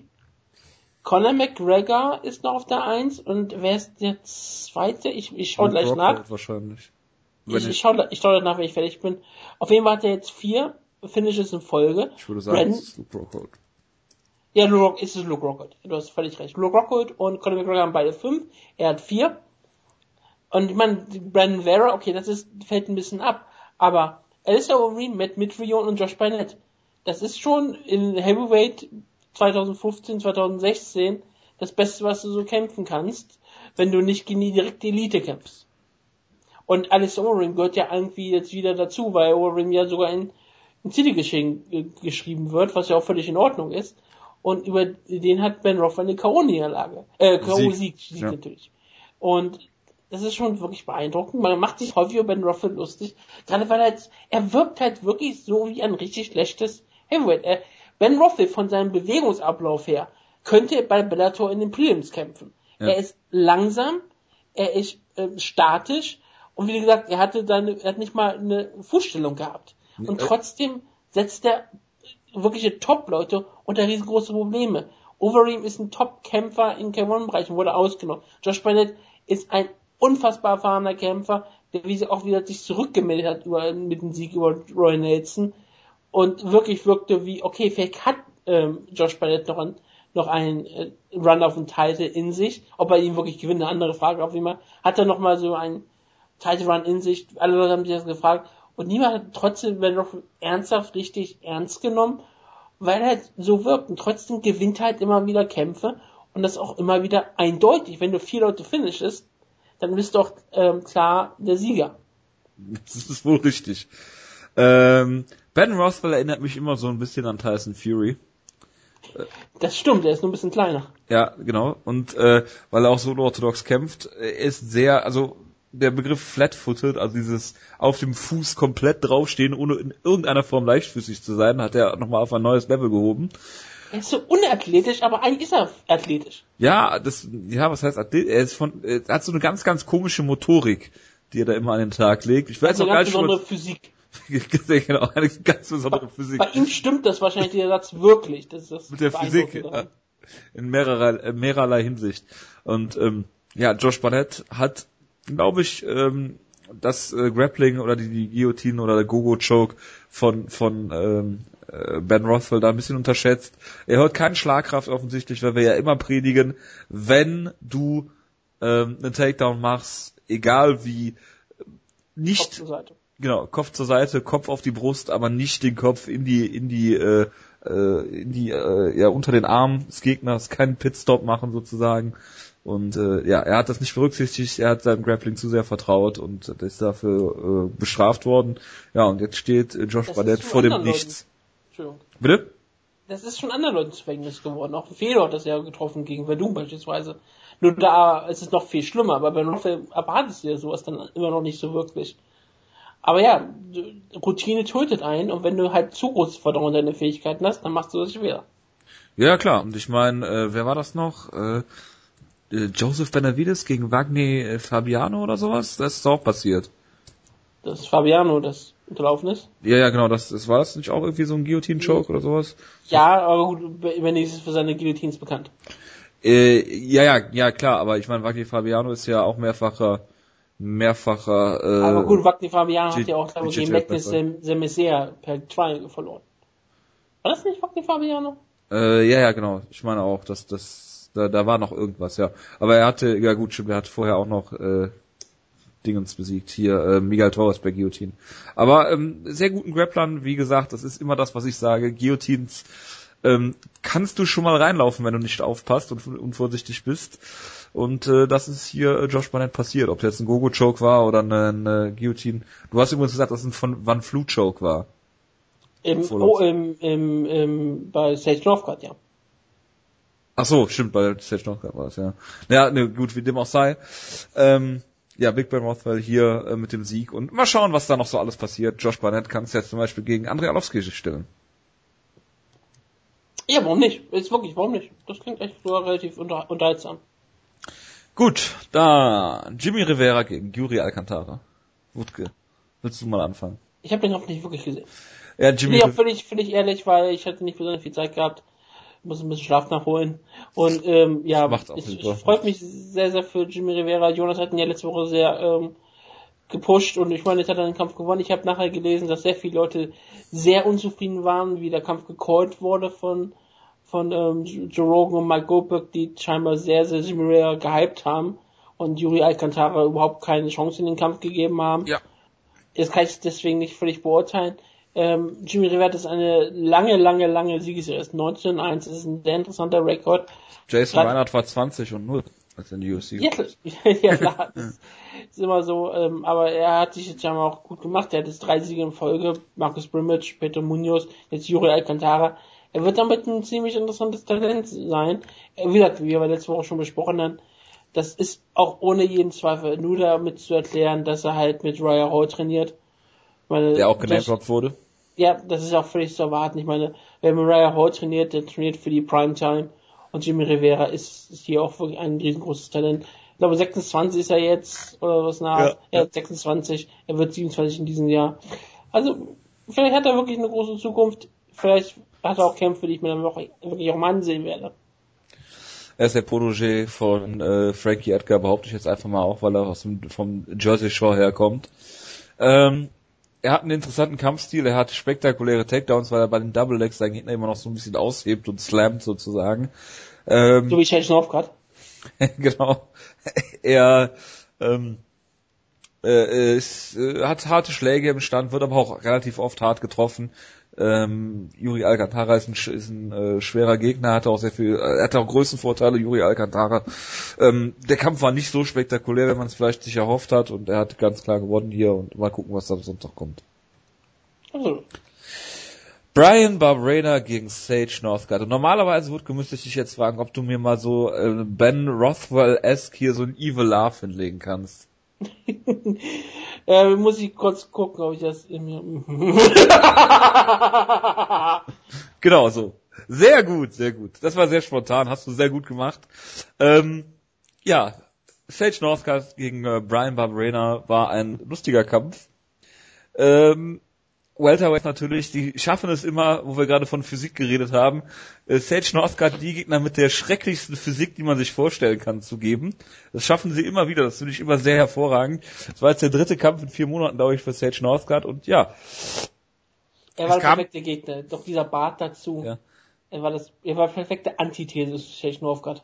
Genau, und er hat ihn dann nach einem Kampf, der äh, in der ersten Runde hin und her ging, den Sage Northcutt immer wieder so geführt hat, wie man es nicht, nicht erwartet hat, weil er nicht auf Distanz gekämpft hat, sondern immer in den Infight gegangen ist, äh, dann verloren hat durch einen Arm Triangle aus der Halfguard, was normalerweise gar nicht möglich ist. Ähm, viele sagen jetzt, das war Panik oder das war wie auch immer oder Kampf. Einfach ein Flu-Choke. Ein von Flu-Choke. Äh, was, was auch immer es war, es war auf jeden Fall ähm, relativ schlecht von Sage Northcutt gemacht. Ähm, und viele Leute machen sich jetzt darüber lustig und ich auch, äh, ganz klar. Allerdings nicht über Sage Northcutt, sondern über die UFC. Weil die UFC in äh, Sage Northcutt oder Paige Van Zandt den nächsten Conor McGregor gesehen hat. Und Conor McGregor war ein fertiger Kämpfer. Der ist mit, glaube ich, 24, 25 in die UFC gekommen ähm, war ein fertiger Kämpfer äh, bei Cage Warriors, die schon einige sehr gute Kämpfer hervorgebracht haben. Äh, Im Featherweight und im Lightweight Champion, das sind die beiden besten Divisions im Sport derzeit. Und ähm, das ist Sage Northcutt nicht. Sage Northcutt ist der jüngste Kämpfer im Roster. Ähm, ist äh, dieser sehr, sehr begabte Karateka und du kannst ihn nicht so verheizen. Das, das funktioniert nicht. Das ist, ist zum Scheitern verurteilt gewesen. Ich habe nicht gedacht, dass Brian Barberena unbedingt derjenige ist, der das, der das dann halt ähm, so zeigen kann. Aber wenn du gesehen hast, dass er von Cody Pfister äh, in der ersten Runde zu Boden genommen und da gehalten wurde und der diesen Stand-up geschenkt bekommen hat, ähm, da habe ich mir auch gedacht, äh, mach mal lieber langsam mit Zetschnocker. Und äh, jetzt ist äh, ja derjenige, der hier einen unfassbar guten Vertrag hat, 40-40 Vertrag, ähm, hier auf Fox von jemandem, der sehr unästhetisch ist und eine hervorragende äh, Trollrolle gezeigt hat nach seinem äh, Interview. Ähm, und äh, genau, müssen wir gleich noch machen. Joe Rogan hat schon gesagt, der Hype von Sage Northcutt ist auf Brian Barberena übergegangen, absolut. was ich absolut verneinen würde. Und das ist wie die Seelen von den Kämpfern, wenn sie verlieren. Ist, was ein furchtbares Statement ist. Und ja, wie gesagt, Paige Van Zandt hat verloren, Sage Northcutt hat verloren. Die UFC sollte sich mal überlegen, wie sie ihre Kämpferin, äh, Kämpfer Ronda und Ronda Rousey hat verloren. Ähm, Gut, Ronda Rousey war Titelträgerin und hat gegen Holly Holm verloren. Ähm, aber ja, aber ich meine nur, dass sie halt die ganzen äh, Kämpfer, die die UFC klar, ganz klar Aber ich meine, Paige Van Zandt hat gegen eine gute äh, Rose Namajunas äh, verloren, äh, wo die UFC auch niemals mit gerechnet hat, obwohl das abzusehen war. Da habe ich damals auch auf Rose Namajunas ganz klar getippt. Ähm, und Sage Northcutt hat hier gegen Bamba Rayner verloren, was viele Leute halt nicht kommen gesehen haben. Aber ich sag's nochmal, er ist 19 Jahre alt, er ist gerade drei Kämpfe in seiner UFC-Karriere, äh, hat im Oktober seinen ersten Kampf gehabt, dann im Dezember und jetzt wieder im äh, äh, Januar oder Ende Januar. Das ist zu viel, das ist zu schnell, er ist nicht Cowboy Cerrone ähm, das funktioniert so nicht. Äh, man sollte zurück ans Drawing Board gehen. Äh, er hat ja auch äh, jetzt äh, äh, First Sahabi in seiner Ecke gehabt. Ähm, vielleicht schick ihn halt mal zu TriStar oder lass ihn vielleicht erstmal studieren oder was weiß ich. Aber man sollte ihn jetzt nicht gegen die Haie äh, da hochbucken oder wie auch immer, sondern ganz langsam aufbauen. Und ob Welterweight dann die richtige Division ist für ihn, weiß ich auch nicht. Ähm, wenn ja, äh, sollte man da erstmal auf die Bremse treten weil ähm, so gibt das nichts. Und jetzt bist du dran. Ja, ich fange erstmal mit den Siegern, über den sonst nicht viel gesprochen werden ja, wird. Das ist sowieso eure mit Brian Barberé. Er gewinnt den Kampf und trotzdem geht alles um den Kampf, Kämpfer, der verloren hat. Letzte Woche habe ich ähm, zwar auf Sage North getippt, aber auch die Anmerkung gemacht, dass Barbarina der erste wirkliche Test ist, weil Barbarina wirklich zu Recht in der UFC kämpft. Cody Pfister ist jemand, der jetzt entlassen wurde, der sowieso fähig so immer auf der Kippe stand. Und ich meine, wer war nochmal der erste Francisco Trevino? Auch entlassen der, worden mittlerweile. Auch, der war danach ja schon entlassen worden, weil er auch durch einen Drogentest gefallen ist und übergewichtig war. Aber der war auch kein Kämpfer auf UFC-Niveau. Das waren einfach diese Kämpfer, die UFC mal holt, um mal eine Card aufzufüllen. Während Barbarena immer jemand war, wo man auch durchaus wusste, dass das ein Kämpfer ist für den die UFC wenigstens äh, nicht nur holt, um eine Karte aufzufüllen, sondern um ihn wirklich auch zu kämpfen zu sehen. Er hat, wie gesagt, auch mal den Joellenburger ausgenockt, hat danach eine Niederlage, wie war das, ähm, gegen, warte, ich weiß, ich hab, Chet Priest, genau, Chet Priest, auch ein guter Kämpfer, die hat er dann verloren ein, in einer Fight of the Night, also war wirklich ein interessanter Kämpfer und er trainiert im, im MMA-Lab. Und er hat ja John Croucher in der Ecke gehabt und sowas ist natürlich auch ein Vorteil. Dass du, auf einmal kämpfte Tage Northcutt zum allerersten Mal gegen jemanden, der wirklich pro, richtig professionell Mixed Martial Arts betreibt. Also wirklich auf den ganz, ganz hohen Niveau. Mit einem, mit einem guten Camp gesegnet ist.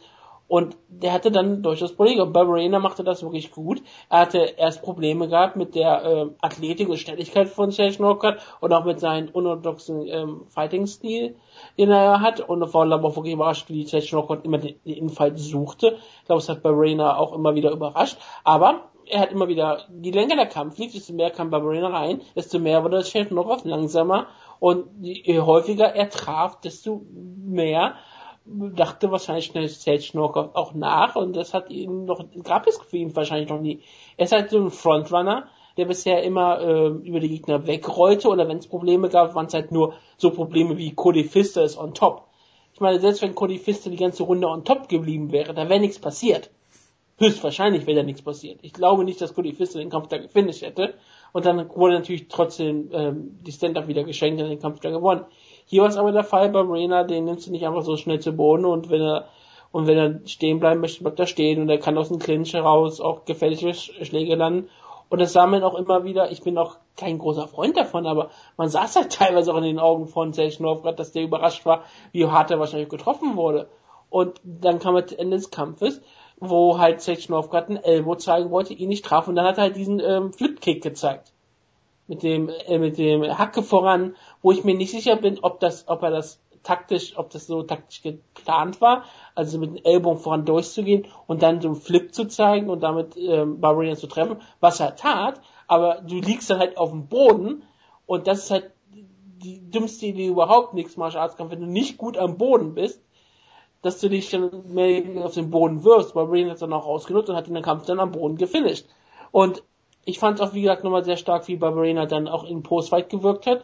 Er hat die Chance, die er hatte, vielleicht ist es seine einzige Chance in nächster Zeit, mal eine Rede zu halten vor echtem Publikum, nämlich im Fernsehen, sonst wird er wahrscheinlich wieder im Prelims landen und niemand wird den Interview mal hören. Hat er also genutzt, um ein bisschen Hype für sich zu generieren und hat dann auch perfekt mit dieser Rolle das doch abgeschlossen. Nicht nur ein bisschen über Gegner lustig zu machen, aber halt nicht ihn komplett lächerlich zu machen, sondern einfach einen kleinen Spaß sich zu erlauben, hat er sich damit wenigstens äh, in die äh, MA-Twitter-Welt eingefordert und Barbarina wird dadurch nicht vergessen werden. Und für Sage Lockhart ist das hier natürlich eine der schlimmsten Niederlagen, die man sich vorstellen könnte, dadurch, dass es halt die, wie die Niederlage war. Zu verlieren ist immer wieder nicht weiter schlimm. Das war zu erwarten. Jeder wusste, eigentlich wusste jeder, im Jahr 2016 wird Tschechenowgrad irgendwo einmal ein Kämpfer gegen einen Kämpfer kommen, der noch zu früh für ihn ist. Das war zu erwarten. Man hat nicht damit gerechnet, dass es wirklich Barbarena ist. Die Leute waren sich klar, dass Barbarena durchaus ein riesengroßer Anstieg ist im Verhältnis, aber alle waren sich sicher, okay, mit so wenig äh, Vorbereitungszeit wird Technograd trotzdem gewinnen. Aber es war schon etwas enger und Trotzdem ist es hier, wie er verliert. Denn vergleich diese Niederlage mal mit äh, Page Van Zandt und Rose Namajunas. Wenn Page Van Zandt hat zwar den Kampf viel eindeutiger verloren, aber was hat sie denn bewiesen? Nämlich unfassbar viel Herz und unfassbar viel Härte. Was musste denn Rose Namajunas alles tun, um Page Van Zandt zu besiegen? Sie hat zwar den Kampf eindeutig deklassiert und gewonnen und äh, eindeutig klar gemacht, dass sie um einiges besser ist, aber Paige Van Zandt konntest du lange Zeit nicht stoppen. Sie war unfassbar blutig. Sie war fertig mit der Welt, aber sie hat trotzdem immer weiter gekämpft, bis ihr Körper einfach nicht mehr konnte. Was war das passiert, als Ted Schnocker zum ersten Mal in der gefährlichen Submission war? Er war sofort getappt, wo die meisten Leute noch nicht mal sicher sind, ob der Submission überhaupt drin war. Genau. Diese Panik passiert. Das ist Mixed Martial Arts es ist ein unfassbar gefährlicher Sport und du musst schon geisteskrank sein, das überhaupt zu betreiben. Und wenn du erstmal im Käfig bist, dann kannst du natürlich irgendwo auch mal Panik bekommen und sowas tun. Das ist Erfahrungssache, das kommt auch wahrscheinlich mit der Zeit. Und sind wir mal ehrlich, das einzig Schlimme an dieser Niederlage ist, dass wir die halt im Fernsehen gesehen haben. Wer das ähm, solche Niederlagen haben bestimmt sehr viele Kämpfer in ihrer Karriere. Nur das sind meistens dann so Niederlagen, die man sonst in Topology oder Wikipedia Artikel irgendwo sieht und liest man irgendwie, oh, Zechnoffer hat jetzt seinen Title Shot, er hat einen, er hat einen 20 und 2 Rekord in Niederlage gegen Matt Brown und gegen Brian Barberena. Äh, Barberena war am Anfang seiner Karriere eine Submission. Okay, das hat keine Relevanz mehr. Nur wir haben das jetzt gesehen, weil wir den ganzen Aufstieg von Sage Northcutt sehen. Und das ist etwas, was wir ihm nie, nie, nie, nie weg, äh, nie wieder ähm, weggesprochen werden. Alle Leute werden es in den nächsten Jahren davon reden, dass er ein Quitter ist. Die werden es wahrscheinlich nicht so schlimm machen wie mit anderen Leuten. Und man sieht auch schon, dass sehr viele MA-Medien sehr, sehr nett zu Sage Northcutt sind und gerade sehr viele MA-Kämpfer, die positiv mit der UFC im Gespräch sind, also die ganzen Leute, die die UFC gerne mag. Khabib hat sofort positiv mit ihm gesprochen, ähm, Daniel Cormier hat sofort positiv mit ihm gesprochen, all die ganzen UFC äh, vermarkteten Kämpfer sofort, Sage Northcutt, du bist trotzdem ein super Kämpfer, mach dir keine Sorgen. Und die Leute, die mit UFC nicht so auf dem grünen Zweig stehen, oder die halt sowieso Leute sind, die sich gerne mal aus dem Fenster lehnen, die haben sofort richtig hart über Zechnov geredet. Aljamain Sterling hat sich sofort super lustig gemacht und hat sich sofort gesagt, dass sie den, den Kerl hypen und ich habe keinen Vertrag.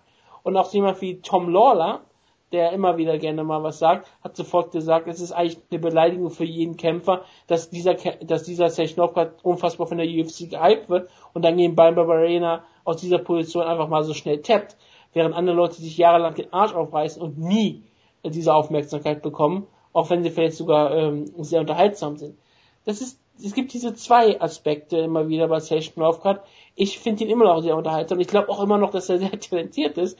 Nur er muss sich jetzt wirklich auch beweisen, denn wie gesagt, Petrosen hat in ihrer Niederlage auch was gewonnen, nämlich sie hat die ganze Zeit gezeigt, wie unfassbar hart neben sie ist, während Sage Northcutt hier gezeigt hat, dass er sofort, als es ähm, eng wurde, sofort aufgegeben hat. Und das ist etwas, das, das kriegst du nicht weg. Und das muss er rausziehen. Das kann nur Erfahrung sein, wenn er vielleicht, vielleicht weiß man, dass er in fünf Jahren dann etwas besser wirkt, keine Ahnung. Denn ich meine, Page ist nicht viel älter und nicht viel unerfahrener und hat ähm, ganz anderes bewiesen. Äh, damit hast du vollkommen recht und ich kann den Frust von Aljamain Sterling oder Tom Lawler absolut nachvollziehen, weil die sagen, der kriegt in seinem zweiten Kampf einen guten Vertrag, hat nichts geleistet, ja. Hat er ja wirklich nicht. Ja, aber er ist blond, blauäugig, sieht schön aus. Ja. Und es weiß. Aber er, er hat nichts geleistet. Das, äh, es bleibt dabei. Ja, du, du hast mir nicht zugehört. Er ist blond. Ich weiß, was du da sagen Hat einen reichen Vater. Er ist er hat alles. Ja, wenn er einen reichen Vater hat, braucht er auch keinen guten Vertrag. Ich verstehe, ich verstehe deine Argumentation nicht. das habe ich mir fast gedacht. Nein, macht man weiter, Entschuldigung. Nein, also ich, ich kann die Frustration da absolut nachvollziehen und hier ist die UFC mit der Vermarktung richtig auf die Schnauze geflogen. Und das wird schwer sein. Das wird schwer sein, da wieder rauszukommen erstmal. Du hast schon gesagt, der Vergleich mit, mit Page Van Zandt äh, hinkt natürlich von mit Ronda Rousey sowieso. Ähm, aber ähm, wie gesagt, die UFC hat's halt übertrieben mit ihrem mit ihrem Hype und äh, mit den Kampfansetzungen. Und da haben sie jetzt die Quittung gekriegt. Nicht nur bei Page Van Zandt, wie gesagt, sondern hier nochmal viel schlimmer. Auf der Fox-Card, im, im Opener, äh, mit einem Choke, der nicht drin war, gegen jemanden, der aussieht, als hätte er Mixed Martial Arts vor 15 Jahren äh, betrieben. Und äh, das ist das, was bei den Casuals hängen bleibt. Ne? Richtig. Bei den Casuals bleibt nicht hängen, dass Barbarena eigentlich auch ein Lightweight ist, der kurzfristig eingesprungen ist. Ja, das ist völlig irrelevant. Das kann die UFC später als Narrativ benutzen. Habe ich ja letzte Woche schon angekündigt. Ne? Die, Ja. Das ist im Welterweight, der ist im Lightweight unbesiegt. Richtig, ist ein Lightweight unbesiegt, äh, kurzer Sprung eingesprungen.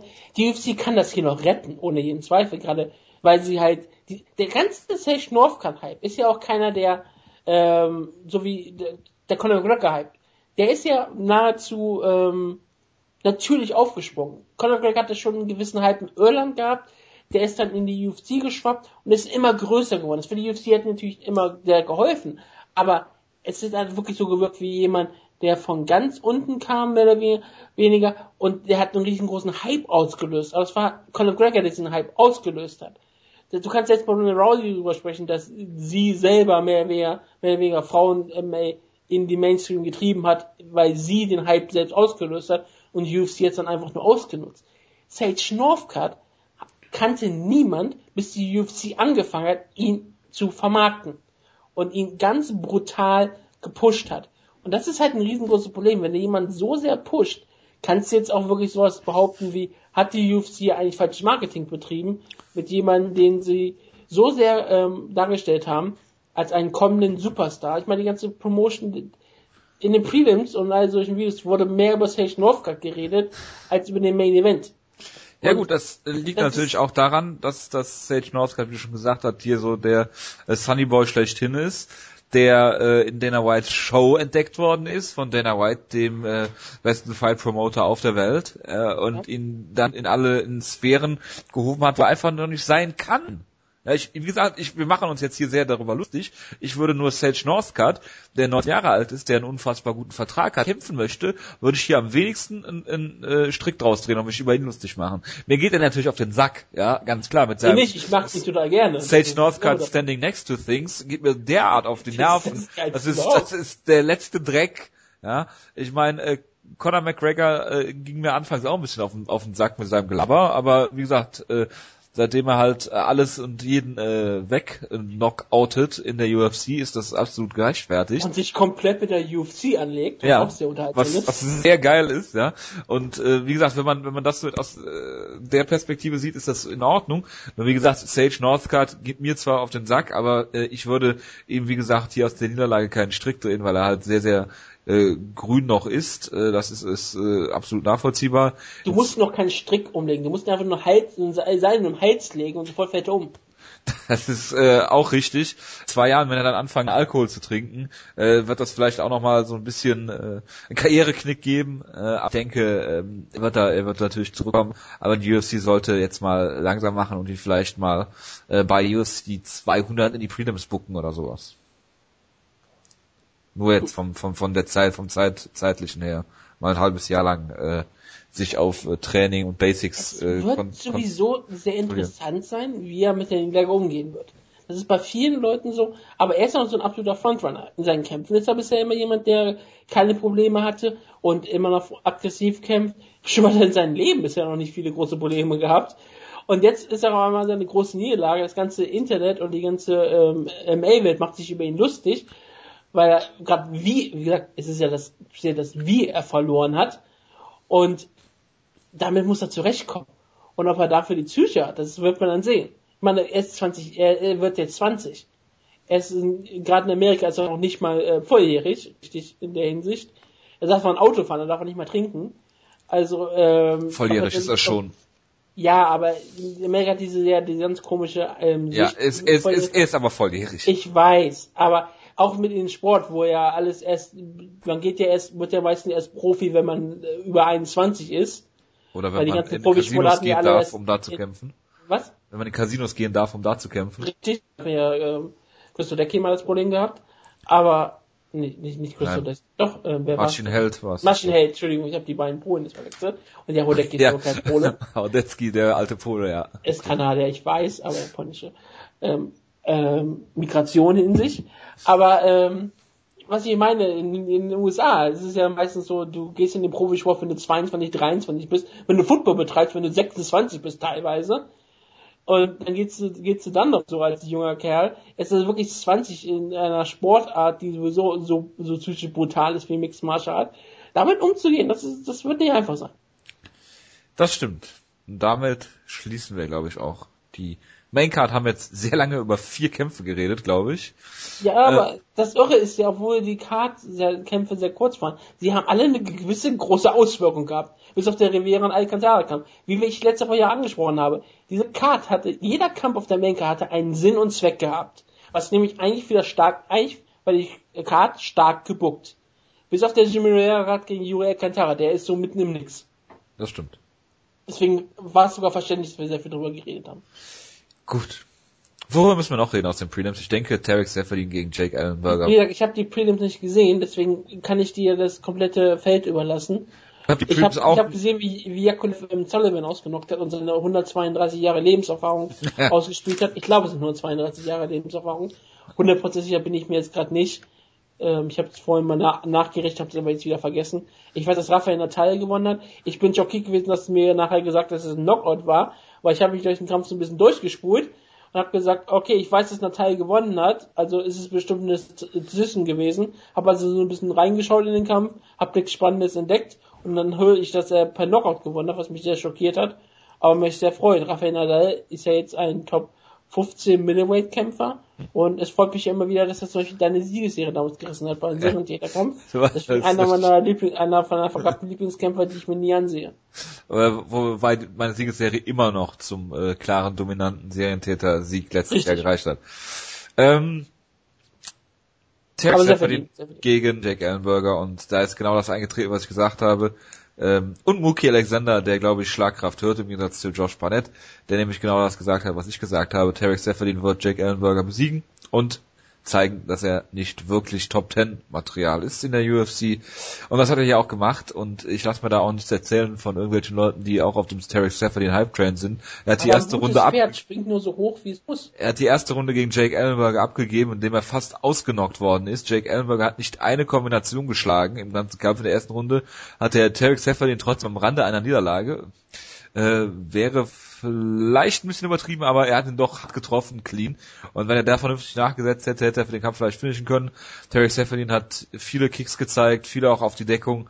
Ähm, er hat einfach aufgrund des, des Volumes, was er geschlagen hat und getreten hat, vor allem immer wieder zu den Beinen, zum Körper, zum Kopf gegangen, hat nicht wirklich ähm, klare Treffer landen können. Äh, Pride Scoring, Jake Ellenberger, klar den Kampf gewonnen hier. Ähm, Tarek Seferdin hat dann die letzten beiden Runden gewonnen. Jake Ellenberger ist unfassbar eindimensional und äh, hat sehr nachgelassen in seiner UFC-Karriere, die ja so äh, ver vermeintlich äh, hoffnungsvoll begann. Er hat jetzt in seinen letzten, ich glaube, in seinen letzten äh, se sechs Kämpfen ist er eins und fünf, wovon Ja, er äh, von äh, Kevin Gastelum und Robbie Lawler gefunden worden ist. Ähm, das ist natürlich eine Entwicklung, äh, die gibt einem natürlich zu denken, vor allen Dingen, weil selbst Rafael Cordero sich an Jake Ellenberger die Zähne ausbeißt, der ja aus jedem äh, hervorragenden Grappler zum Beispiel einen hervorragenden Striker machen kann. Äh, bei ja, Jake aber er hat natürlich Ellenberger, lange Zeit war jetzt auch ein Glenday unter ja, ähm, den großartigen, äh, wie heißt er Edmund Taverdian.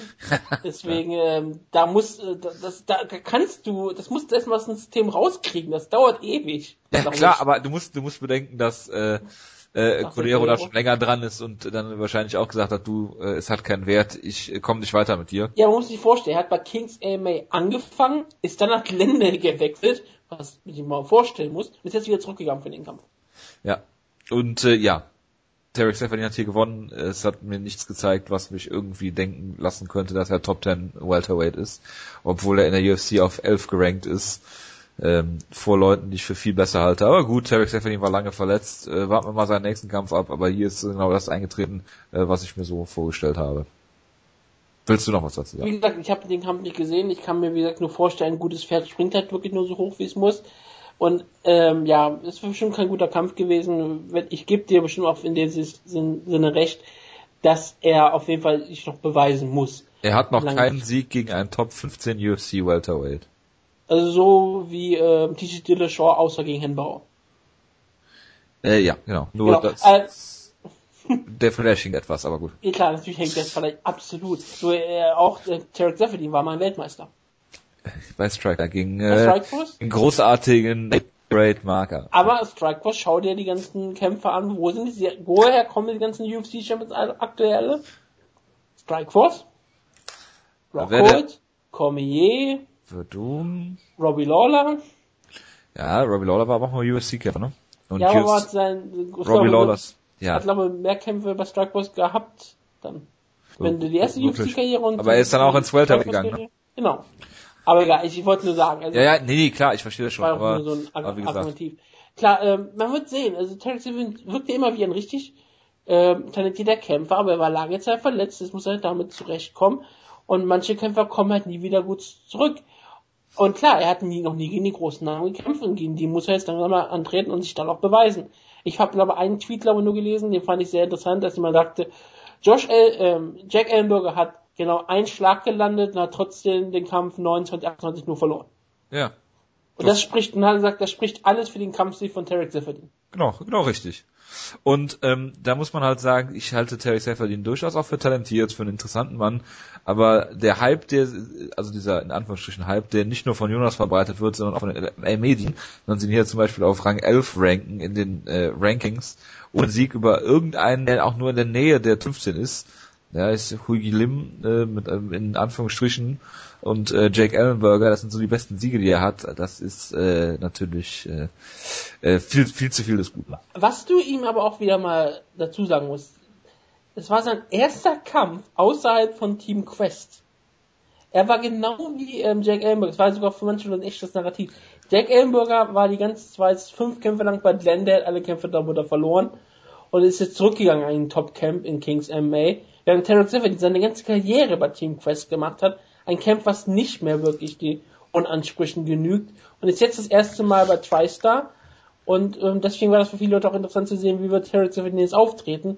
Scheinbar nicht so gut, wie man sich erhofft hat, aber man weiß, man weiß natürlich nicht, wie er, wie, wie er seinen nächsten Schritt machen wird mit einem echten guten Camp. Und zu warten. Genau. Gut, sonst, äh, Will Hayes hat den äh, Serientäterkampf gewonnen gegen äh, Dustin Ortiz.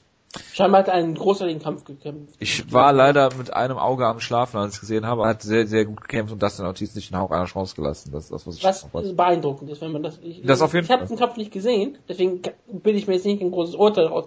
Aber wenn das wirklich so stimmt, dass er das Ortiz keine Chance hat, dann spricht das wirklich für Wilson Hazen. Dann ist er auf einmal ein sehr, sehr interessanter Kämpfer in der Division dort. Das sowieso. Aber es gibt ja keine Talente im, im Flyweight, hat ja Jonas gesagt, außer ist. Goggins und äh, Ray Borg. Die ja. gegeneinander. Genau. Und äh, ja, Alex Caceres äh, hat gegen Massimo Fullen gewonnen und Jonas meinte, irgendwas wäre da Tolles passiert. Ich weiß nicht, ob es der Kameramann ist, der umgefallen ist vor dem Kampf, aber pff, keine Ahnung. Es ist einfach Bruce Leroy. Ja. Wow. Glückwunsch. Gut, kommen wir dann zur nächsten Card. Johnny Hendricks, äh, Non-All-Violence gegen äh, All-Violence-Kämpfer Stephen Wonderboy Thompson. Kommen wir erstmal zu Over-Under, sonst würde uns Jonas jetzt umbringen. Genau, ja, das wollte ich ja gerade sagen. Achso, Entschuldigung. Ich wollte nur sagen, dass wir jetzt zu der Card kommen. Tut mir leid, ich habe äh, das ja. verstanden. Okay, wie viele Kämpfe haben wir? Ja, das ist Serientäter. Achso, Serientäter? Wir wollten Over-Under jetzt machen. Nee, ich dachte, Over machen, machen wir da, da, ganz am Ende. Wir können auch Over-Under jetzt machen, ist mir egal. Machen wir jetzt Over. Machen, machen wir es jetzt, weil dann haben wir es hinter uns. Also. Nein, ich, das klingt übertrieben, aber ich will nicht, dass wir es vergessen, weil Jonas, es ist sein Jonas Lieblingsspiel. Ja. Weil, weil er damals mal Zweiter wurde. Und deswegen will er dieses Spiel endlich mal gewinnen. genau, er ist noch, hat noch eine offene Rechnung mit Downfall of Gaia. Richtig. Das kann ich natürlich auch verstehen. Und äh, ja. Ähm, Januar war es so, dass die Over-Under-Kämpfe, äh, die äh, Fragen so, so gestellt waren, wie viele Kämpfe enden per äh, KO Headkick. Äh, Over-Under 0,5, das war Under. Ich glaube keinen. Ich weiß nicht, ob es jemand richtig getippt hat. Doch. Das musst du jetzt nicht durchgehen, das können wir dann immer noch mal machen. Ja, Schelle hat's richtig getippt. Glückwunsch an Schelle. Egal. Ehemalige TNA-Fans. An Zahl Takedown-Versuche von Matt Mitrione over under 0,5. Er hat einen versucht gegen Travis Brown. Ich meine, klar, wenn man die ganze Zeit gefault wird, muss man irgendwie versuchen, das äh, hinzukriegen. Ähm, Anzahl Punktabzüge für Maxi Blanco, over under 0,5 under natürlich. Das sind auch so Fragen, die es nur für Jonas gibt. Anzahl Eye-Pokes gegen Rumble Johnson, over under 0,5 under. Er hat die Chance, einen Eye-Poke zu zeigen äh, Ryan Bader. Ähm, dann over under, wie viele UFC-Kämpfe enden im TKO? Äh, 8,5. Es war dann over dank der Fox-Card. Okay. So. Kommen wir zu den Februar-Fragen, die auch Jonas im Vorhinein schon gestellt hat. Eine ist von mir, weil wir die C-Level Lasquez-Frage rausnehmen mussten. Äh, Anzahl der Ken Shamrock Single Legs over under 0,5 und äh, da ist ähm, natürlich die Frage, geht es wirklich um Single Legs oder geht es um Takedowns? Das ist eine spannende Frage. Ähm, er hat Single Legs gesagt, deshalb bin ich auch der dafür, dass wir sagen Single Legs. Okay. Wenn Double Leg Takedown ist, dann ist es, zählt es nicht. Und das ist dann wirklich so eine Frage. Wird ein Single Leg nochmal zeigen? Er hat zwar einmal schon mal wunderbar gemacht gegen Kimbo Slice und ich kann mir eigentlich auch nicht anders vorstellen, anders ist er ähm, Royce Gracie erwischt. Gracie könnte Guard pullen. Der, Kampf, der Kampf wird irgendwann am, am Boden landen, das ist vollkommen klar. Und ich, ich erwarte, dass Ken Shamrock, wenn on top ist, weil er wird versuchen, zu Boden zu gehen, ja. ähm, wird er ein Double Leg Takedown zeigen oder ein Single Leg oder ein Clinch Takedown. Er ist ja, wenn jemand wirklich, der, wenn jemand weit draußen, ja, vielleicht kann auch einen Slam noch zeigen im Jahr 2016, klar. Single Leg klingt für mich gar nicht mal unwahrscheinlich. Ich sag einfach mal over. Ich habe auch over gesagt. Es könnte natürlich auch äh, ein, ein äh, sehr spektakulärer äh, Wurf sein, den er dann rausholt. Aber ich glaube, es wird, ist irgendwie wird er ein Single Leg schaffen äh, oder probieren. Und er wird ihn dann natürlich auch schaffen, weil Gracie den Kampf natürlich auch am Boden haben will. Äh, auch wenn er versucht, einen Double Leg zu, zu, zu greifen, aber abrutscht oder nur ein, ein Bein zu fangen kriegt, wie dem auch sei. Ich glaube, er zeigt einen Single Leg, deshalb sage auch ich over. So, nächste Frage. Gewicht. Ihr könnt ja mal alle noch mitmachen. Ihr könnt euch genau. wieder nur eins fragen und einfach reinschreiben. Hier ist der seit mehreren Jahren UFC-Kämpfer, äh, Kämpfer sei schon, Fan und Beobachter Jonas nicht in der Lage gewesen, Johnny Hendricks mit einem N zu schreiben. Das ist auch wieder sehr interessant. Äh, Gewicht von Johnny Hendricks over under 170,5 Pfund. Die Frage ist halt äh, 170,5. Was machen wir, wenn es bei 170,5 ist?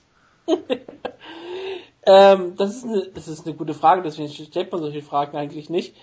Ja, aber ähm, Jonas bedenkt sowas natürlich nicht. Dann ändere es doch auf 170,6.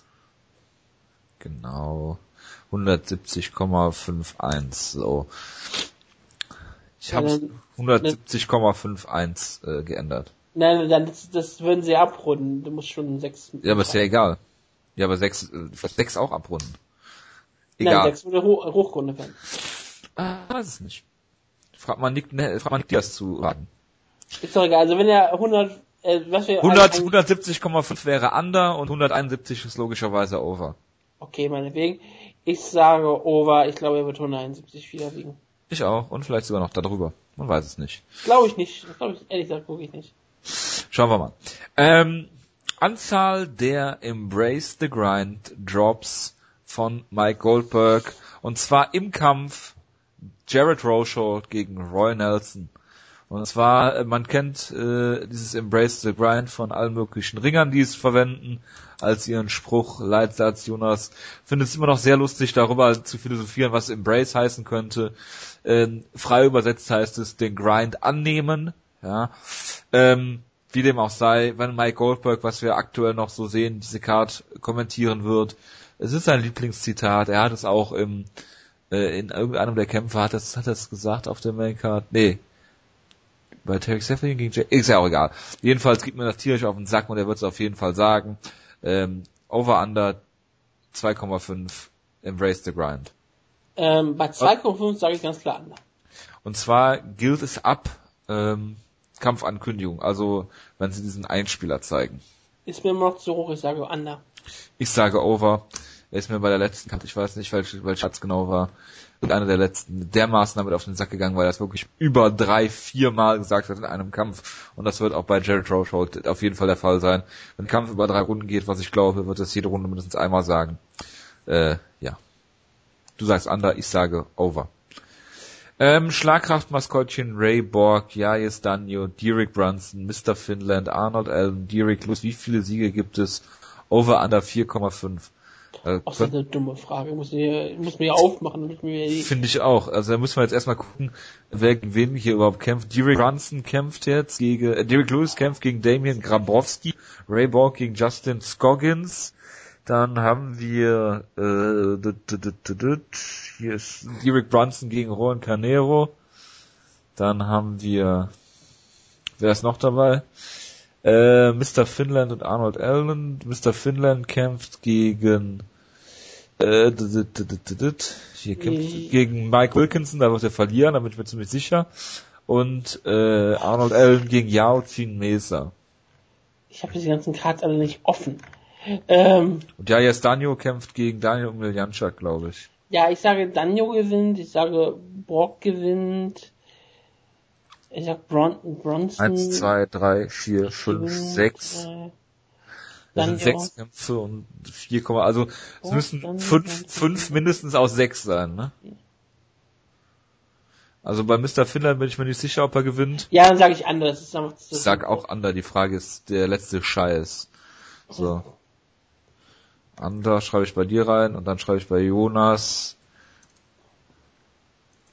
Jonas, deine Fragen sind scheiße. So. Ähm, Anzahl der Submissions bei UFC 196, Over Under 2,5. Äh, UFC 96. auf der Karte. 196 ist im März, also ich glaube, er meint die Fight Night. Ja, das ist, glaube sollte ich, er hat es nicht korrigiert. Die Frage ist, glaube, diese Fight Night. Er hat wahrscheinlich mit Verdum gerechnet als Submission. Ja, also, Soll was ähm, auf 1,5 ändern? Ähm, das sind jetzt deine Fragen mehr oder weniger. Ich ändere es auf 1,5. Auf 1,5. Also zwei Submissions werden over. Schauen wir mal, die bei Karte der sind. Fight Night ist dann 82. Ja, 82. Oder ich mache sie immer mit Hendrix gegen Thompson, würde ich hinschreiben. Wenn ich die, wenn ich die Shownotes mache. Also wenn ich die. Submissions der Fight Night Hendrix, also 1,5 over Underwood, kannst du schon mal. Ja, man, man hat ein paar ähm, Leute, bei denen ich durchaus was zutraue, dass Submissions landen. Zwei Submissions sind nicht besonders viel. Gerade bei so Kämpfen wie Mikey Gordon, Mike Jackson kann ich mir sowas, sowas sehr gut vorstellen, weil die einfach keine guten Kämpfer sind. weißt du, dann ist häufig so, dass man so eine Guillotine passiert aus dem Nix. Ich sag Wie zum Beispiel mal, gegen den nicht besonders guten Kämpfer Josh Barnett. Äh, Josh Barnett. Ja, ich sag einfach mal, ich, ich, ich bin mal positiv, ich bin mal, ich hab mit positiv und sage over. Eine sehr BDSM-Karte ist das hier. Da muss ich dir auch recht geben, da muss ich auch over sagen. Ich denke, Owen St. Prue mit dem Van Flu Choke ist klar. äh, Jared Rochold mit dem Arm Triangle gegen Roy Nelson. Derek Lewis mit der Power Guillotine. genau, und Derek Lewis. Ähm, Ray Borg verliert gegen Justin Scoggins per äh, Omoplata, nachdem er Superkick äh, fehlschlägt dem an Brasilien Kicks fehlschlägt. Ja. Ich sage auch over. Und bei dir auch. Over. Gut. Dann machen wir jetzt schnell den Serientäterkampf. Das waren noch alle Fragen, ne? Das waren alle Fragen, ja. Wunderbar, dann machen wir jetzt Serientäter. Es gibt zwölf Kämpfe. Tabullische Sichtweise, deswegen Main Event ist Nummer zwölf. Der Opener ist Nummer eins. Ich drücke und du sagst Stopp. Stopp. Nummer 9, das ist ein hoher Kampf. Es ist Joseph Benavides gegen Seth Makowski. Okay, kommen wir gleich dazu, wenn wir über den Kampf reden. Ja, über den Kampf reden wir. Äh, Johnny Hendricks gegen äh, Stephen Wonder Thompson Boy. Ja. Ganz klar. Äh, All Violence gegen Non-All Violence diese Woche ist bekannt gegeben worden. Ist ein Fünf-Runden-Kampf, was Wonderboy Thompson aus der Presse erfahren hat, mehr oder minder. Ähm, er hat gesagt, es wäre sowieso kein Problem für ihn gewesen, aber irgendwie hat die UFC das festgesetzt, um ihn zu fragen. Ähm, ich denke, Johnny Hendricks wird hier genau den Kampf kämpfen, wie äh, Matt Brown das gegen Wonderboy gemacht hat, oder er gegen Matt Brown. Ich sage, ähm, um das relativ kurz zu machen und dir natürlich auch die Bühne jetzt zu geben, über deinen Lieblingskämpfer Wonderboy Thompson zu reden, äh, ich sag die äh, fünf, Siege, fünf Siege Siegesserie von Wonderboy Thompson wird hier reißen. sagt Johnny Hendricks, macht den Kampf hässlich, er nimmt ihn zu Boden, er wird ihn out, outgrinden, mit Ground Pound einstecken, wird aber im Stand in den nächsten Runden auch nicht so ähm, kämpfen, dass er ähm, voll, voll das Arsenal zeigt, was er äh, zeigen könnte, weil er äh, die Takedowns fürchtet und ich sage, Johnny Hendricks gewinnt hier eine Decision. Wie schwer wird es an Johnny Hendricks äh, wiegen, dass er ähm, nicht Jared Russell in der Ecke haben wird? Er das sonst eine lange Zeit zusammen? Der ist ja normalerweise sonst in der Ecke von Jared Russell. Bestimmt wäre Jared Russell auch in der Ecke von Johnny Hendricks immer jemand gewesen. Wird es ein psychologischer Fehler für beide werden? Nein. Du klingst sehr gespannt. Ja, ja, ich habe gerade gegähnt. Tut mir sehr leid.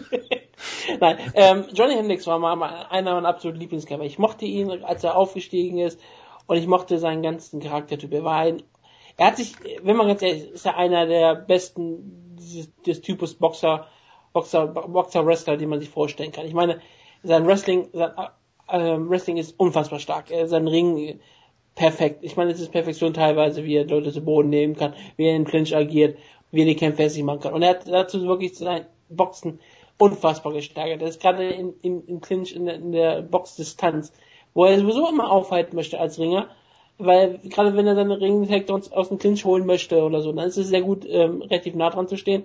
Und dort ist er sehr, sehr gefährlich. Sein Boxen ist exzellent. Sein, ähm, sein Clinch-Grappling ist exzellent. Sein Clinch-Boxing ist exzellent. Er ist ein richtig guter Hundekämpfer, wie man das schon ansprechen würde. Plus, er ist äh, ähm, sehr beweglich. Er hat eigentlich, ähm, ist ein sehr gefährlicher Kämpfer und war gerade dafür bekannt für seine große Knockout-Power. Nur ist seine Knockout-Power ja wirklich eine gewesen, die mehr immer wieder die typische Farmer-Strength hatte. Er hat einfach Kraft gehabt und keiner wusste so wirklich warum. Dazu hat er jetzt aber auch noch Technik dazugefügt, deswegen ist er eigentlich jetzt heutzutage ein viel gefährlicher Kämpfer, als er früher noch war, auch wenn jetzt die Knockouts lange Zeit auf dich warten. Sein letzter Knockout war ja gegen Martin Kempman. Ja, müsste gegen Martin Kempman gewesen sein, sein. Ja. Yep, war er auch. Davor und John seitdem hatte er, zwar, das liegt natürlich auch daran, dass er seitdem gegen viel, viel härtere Kämpfer antreten musste, die du auch einfach nicht finishen kannst. Ich meine, Carlos Condit finishst du nicht, Matt Brown finishst du nicht und Robbie Lawler finishst du nicht und George. Pierre sowieso nicht, weil du gegen den verlierst. Aber das ist dann auch gegen, dass er gegen diese Leute keine Finishes holt, ist keine Schande und spricht nicht gegen seine Knockout-Power weiterhin, sondern einfach dafür, dass er gegen die Leute, die er kämpfte, es einfach schwer haben wird, die überhaupt auszulocken. Aber ähm, Johnny Hendricks hat sich er hat unfassbar unsympathisch gemacht in seiner Art und Weise, wie er reagiert. Denn jedes Mal, wenn er verliert, ist entweder natürlich ist er nie schuld, denn es ist entweder die Punktrichter schuld, es sind die Fans schuld, es ist das Wetter schuld, es sind seine Verletzungen schuld, es ist nie Johnny Hendricks, es ist auch nicht das schlechte Essen, was er in seinem sein ähm, Steakhouse hatte, schuld, sondern es ist immer jemand anders. Oder sein dann Weightcut und seine Nierensteine. Richtig, das ist auch alles schuld. Das hat, das hat ja nichts mit Johnny Hendricks zu tun. Dass sein Körper auf einmal gegen ihn rebelliert. Das ist sein Körper und der ist schuld dran gewesen, aber nicht Johnny Hendricks. Und deswegen hat sich Hendricks für mich immer mehr zu einem Kämpfer gemacht, den ich absolut nicht mag, in seiner Art und Weise. Und dann natürlich der Kampf gegen Matt Brown war natürlich intelligent gekämpft von Johnny Hendricks. Wenn man ganz ehrlich ist, hat er das gemacht, was man machen musste gegen Matt Brown, hat den Kampf da klar gewonnen. Und ähnlich wird er auch versuchen gegen Steven Wonderboy Thompson. Wonderboy Thompson ist ja wirklich ein interessanter Kämpfer. Er ist ja eigentlich das, was die UFC wünscht, Sage Schnorfgaff mal wäre. Er ist ein unfassbar aggressiver, äh, offensiver Kämpfer mit sehr vielen Kicks, Karate-Kämpfer-Hintergrund. Er ist eigentlich sowas, das meine ich jetzt gar nicht, das meine ich jetzt nicht so negativ, wie es klingt. Er ist wie ein athletischer Dennis Siever. Ähm, Dennis Siever ist natürlich auch jemand, der sehr viel mit diesen ähm, ansatzlosen Kicks kommt und sich früher auch mal häufig drehte. Bei Steven Wonder äh, Thompson ist das halt immer so. Seine Kicks kommen, die kannst du gar nicht kommen sehen, so schnell und trotzdem kräftig. Und er ist auch wirklich sehr gut mit seinen ähm, Spin-Kick-Aktionen. Er ist damit sehr genau und ist nicht gerade blöd. Er, er geht relativ taktisch schlau, hat gute Takedown-Defense bewiesen, hat auch bewiesen, dass er eigentlich auch sogar gute Kondition besitzt und hat auch schon jetzt Leute ausgenockt, wie jetzt einen Jack Ellenberger, Robert Whittaker, als er noch in Welterweight kämpfte. Das spricht heute wahrscheinlich sogar mehr Bände, als man glaubt. Er hat auch einen Sieg über Patrick Couture, Cote, Cote, ich wollte Couture sagen. Patrick Couture. Aber Patrick Cote ist ein so- solider Kämpfer. Es hat jetzt ein unfassbarer Anstieg gegen Johnny Hendricks. Und ich weiß nicht, ob er ihn äh, unbedingt standhalten kann. Bisher, er muss jetzt unfassbar beweisen, dass er eine sehr starke äh, Takedown-Defense hat und wahrscheinlich ist das ein Kampf, der in die Championship-Runden gehen könnte. Und das wird es natürlich ähm, relativ schwierig machen. Johnny Hendricks hat bewiesen, dass er in diesen, Kämpf, in diesen Kämpfen gewinnen kann. Auch wenn das nur bisher einmal getan hat. Ich meine, er hat zwei, äh, drei Championship-Kämpfe gehabt, drei Kämpfe, die halt fünf Runden gingen und er hat da, ist da eins und zwei. Aber er hatte nie irgendwie große konditionelle Probleme oder sowas gehabt. Deswegen erwarte ich das auch nicht besonders viel. Ich weiß nicht, wie das mit seinem Fight Camp jetzt ist, weil er ist ja jetzt jemand, der immer Probleme hatte, Wake, äh, das Gewicht zu machen. Der musste sich wahrscheinlich alles umstellen. Jetzt plötzlich muss er, hat er nur eine Woche Vorbereitungszeit gehabt, jetzt einmal fünf, einmal fünf Runden zu gehen. Das könnte natürlich an ihn ein bisschen gefressen haben. Und das wird man dann sehen. Und Wonder, Wonderboy muss natürlich auch beweisen, dass er fünf Runden gehen kann. Das wird relativ schwierig werden. Ich sage einfach, am Ende wird natürlich auch die Erfahrung von Johnny Hendricks machen, dass er hier gewinnt. Ich kann es mir durchaus vorstellen, dass Thompson Hendricks mehr unter Probleme setzt, als man das glaubt. Er ist sehr schnell, er ist sehr athletisch und sehr kräftig für die Gewichtsklasse und damit kann er auch mal Johnny Hendricks äh, äh, überraschen mit einigen Aktionen. Ich glaube aber nicht, dass Johnny Hendricks blöd in irgendeinen Headkick laufen wird und ausgenockt wird. Hendricks ist auch sehr, sehr schwierig zu finishen. Ist er auch jemals gefinisht worden in seiner Karriere? Johnny Hendricks? Ja, ich glaube, glaube nicht, nicht, ne? ne? Nee. nee. Deswegen ist das jetzt, glaube ich, es kann natürlich immer das erste Mal geben. Nee, gefinisht wurde er nie, weil seine, seine beiden Niederlagen waren bei der Bad, Bad Decision gegen Story und Joseph hier und natürlich gegen Robbie Lawler, also drei Niederlagen, Entschuldigung, nicht zwei drei Niederlagen. Und das sind alles keine schweren Niederlagen. Ähm, Wonderboy war, eine riesen, war doch eine riesen Überraschung. Ich würde es gerne sehen. Ich würde gerne das, sehen, dass Thompson gewinnt. Aber ich erwarte, dass Johnny Hendricks hier einen schlauen Kampf rausmacht, den Kampf dreckig macht, ähm, Wonderboy gegen den Käfig drückt, ihn zu Boden nimmt, ihn mit Dirty Boxing zusetzt, ihn mit kurzen One Pound zusetzt und den Kampf halt damit dominiert. Ich sage, Johnny Hendricks gewinnt eine am Ende doch nicht sehr violence-mäßige Decision. Du tippst gegen Wonder Thompson Boy?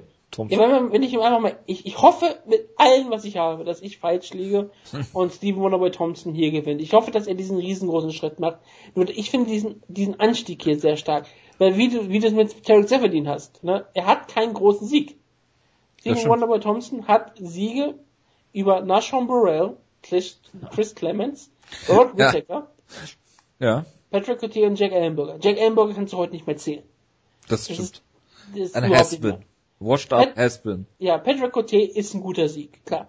Robert Whittaker hat sich erst im Middleweight richtig ähm, etabliert. Und ich weiß nicht, ob das so hoch zu bewerten ist. Ja, und Clemens und Burrell sind ähm, Journeyman. Das Zwischendrin hat er halt noch einen Sieg über den Stitchkin vorgehabt und wurde dann von Red Brown geshoppt. Ja. ja, also das ist nicht gerade das höchste Niveau, was du dir vorstellen kannst.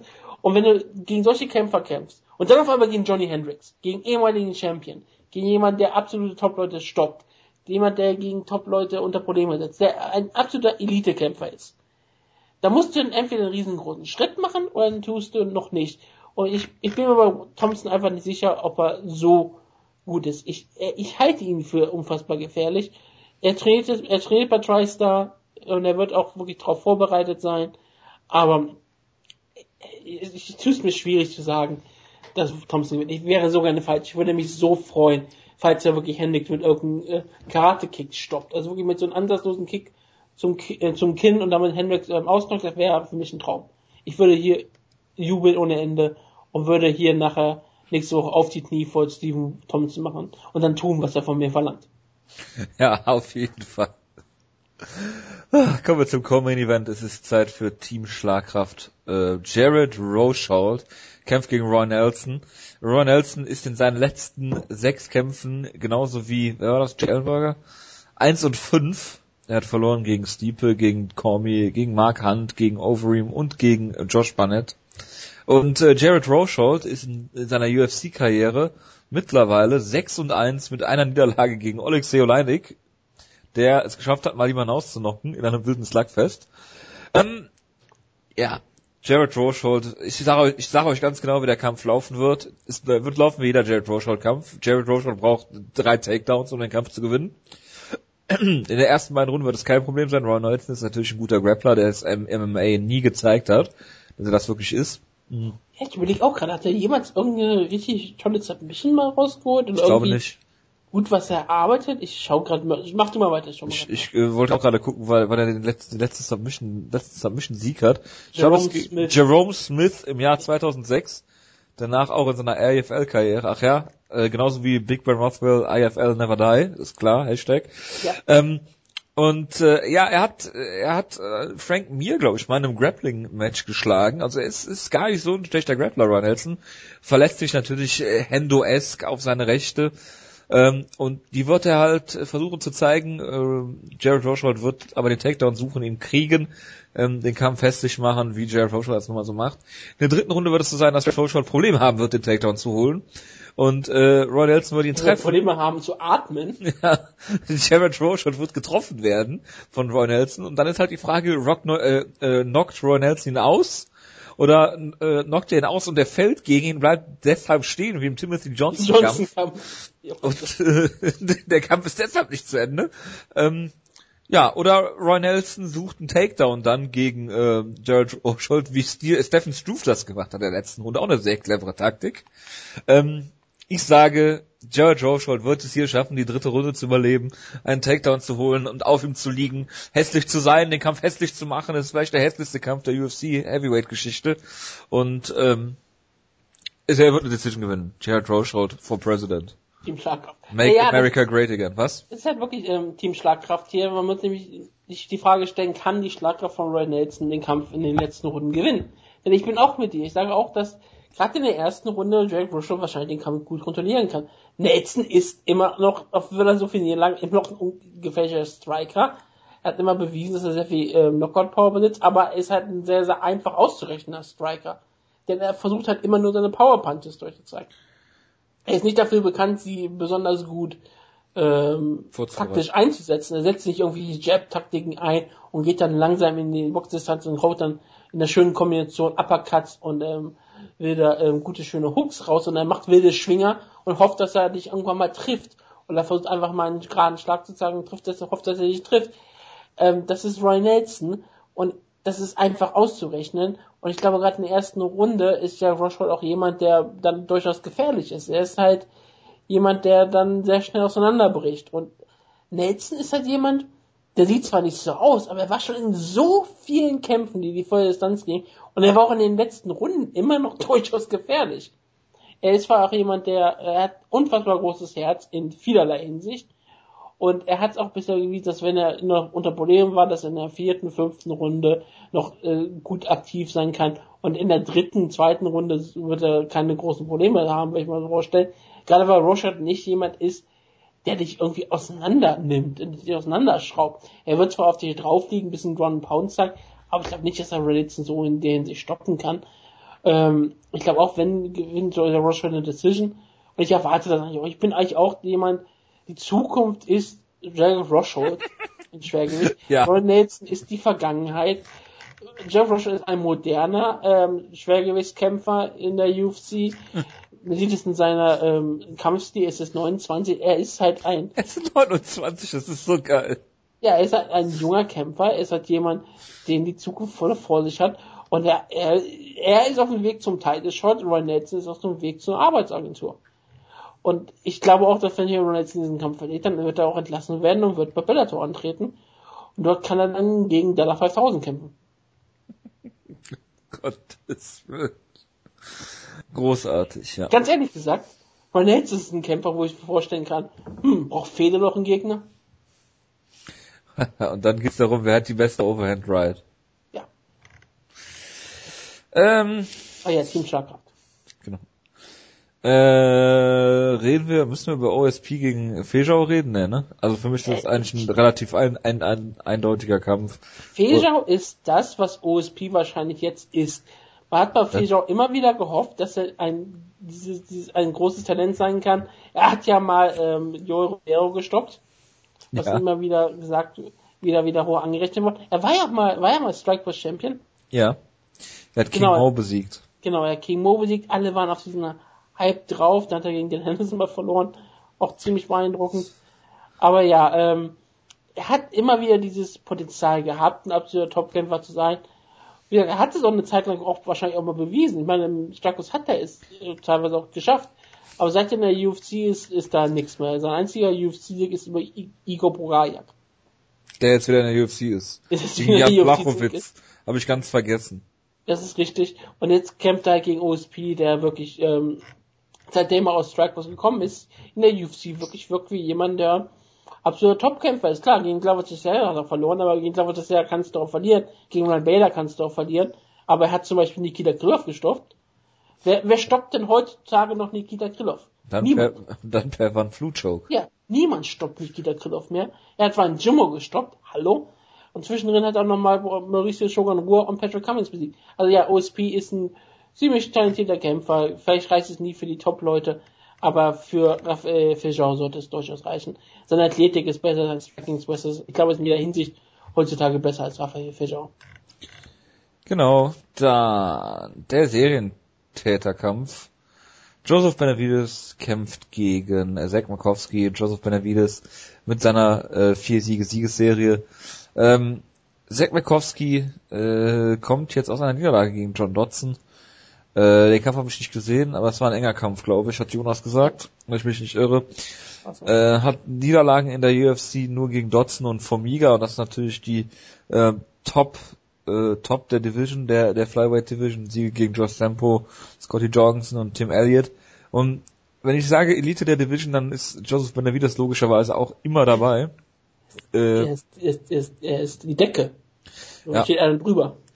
Äh, Joseph Benavides ist äh, Team Alpha Male Kämpfer der ersten Stunde, ähm, hat im Flyweight nur Niederlagen gegen Mighty Mouse und das sind klare Niederlagen gegen Mighty Mouse gewesen. Ähm, hat jetzt Siege gegen Ali Bagautinov, John Moraga, Justin Ortiz in letzter Zeit.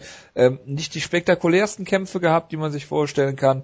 Ähm, aber er hat, ähm, hat natürlich immer noch diesen Brawl, Brawler in sich, wie wir auch immer gerne ansprechen, aber er ist halt äh, auch hier WC Never Die, ähm, einer, der die Fahne dann noch hochhält, immer der Kronprinz gewesen, zuerst von Dominic Cruz, jetzt von Mighty Mouse Johnson. Und äh, ja, es, es ist ein bisschen schade, dass gegen Dodson gekämpft hat, jetzt wo Dodson hochgeht ähm, ins Bantamweight, äh, ist auch fürs Flyweight noch ein kleiner Kämpfer, Joseph Benavides eigentlich. Und ähm, ich denke, er wird hier, Zach Markowski wird versuchen, den Kampf zu Boden zu nehmen. Äh, Benavides hat eine gute Takedown-Defense oder vielleicht schafft sich Benavides auch eine Guillotine und versucht beim Takedown ihn in eine Guillotine zu kontern. Das kann natürlich immer passieren gegen Benavides. Ähm, aber ich denke, dass Benavides hier ähm, sein Striking zeigen wird, sein gutes Boxen, ein paar Leckkicks vielleicht und äh, Makowski den Kampf dann nicht zu Boden nehmen kann und Benavides hier eine Decision gewinnt. Und als am Kampf und damit ist auch mal ein Serientäter äh, Sieg äh, mit Joseph Benavides äh, deklariert. Ja, Jeff Makowski immer einer meiner Lieblingskämpfer gewesen bei Bellator früher in seiner Karriere großartige Kämpfe, zum Beispiel gegen Ed White West, die er geholt hat. Damals war er Bellator Bantamweight Champion. Ähm, war jemand, der dann einen Kampf gegen äh, Dantes noch verloren hat, das war 2012. Dann bekam er einen weiteren Kampf, den hat er dann ähm, knapp verloren. War eine riesengroße äh, Überraschung-Niederlage gegen Anthony Leone und wurde dann sofort entlassen. Keiner wusste so wirklich eigentlich warum. Er war aber da eigentlich schon wirklich anders heiß. Sein Nickname ist ja auch Fanside wo er auch wirklich immer lustig macht, dass er halt wirklich so klein und dürr ist. Und das, seit er im Flyweight ist, hat er auch bewiesen, dass er ein richtig guter Kämpfer ist. Er hat wirklich wunderbare Takedowns, ähm, sein Grappling ist ziemlich stark und seine Stärke ist ähm, Aufbau, aufbaufähig, aber es reicht eigentlich immer wieder gegen die meisten Gegner. Es reicht halt nicht für das Top-Niveau, auch im Flyweight nicht. Gegen José Formiga hat er äh, verloren, da und Jason Dodson kannst du verlieren. Das ist, das sind keine schändlichen Niederlagen und gegen alles, was du sonst so vorhin stellst, ähm, Jorgensen, Sampola, Elliott, gegen gewinnt er auch, gegen gewinnt er auch deutlich. Also, das ist halt so die Frage, kann er noch irgendwann doch mal diesen Schritt tun, denn Benavides ist wirklich der Topkämpfer der Division, nur dass er halt nie Champion werden kann, weil in jeder Gewichtsklasse gibt halt irgendjemanden, der besser ist als Benavides. Und das Irre ist halt, bei Benavides ist es auch so, er hat vier Niederlagen, aber alle seine Niederlagen kommen in Doppelpack. Er hat zwei Niederlagen gegen Cruz, er hat zwei Niederlagen gegen Demetrius Moss Johnson. Und er kann nicht ins Atomweight wechseln jetzt hier. Und das ist ein riesengroßes Problem für ihn, denn sowas gibt es in der UFC nicht. Und ich glaube, er könnte das Gewicht auch nicht machen. Ähm, klar, er hat seine Karriere so vor sich, er kriegt keinen weiteren Title Shot, er kann nur darauf hoffen, dass, ähm, keine Ahnung, es einen Superfight gibt zwischen Cruz und Johnson. Und Cruz ähm, Johnson so sehr verletzt, dass Johnson seine Karriere beenden muss, damit er vielleicht endlich mal einen Titel gewinnen kann.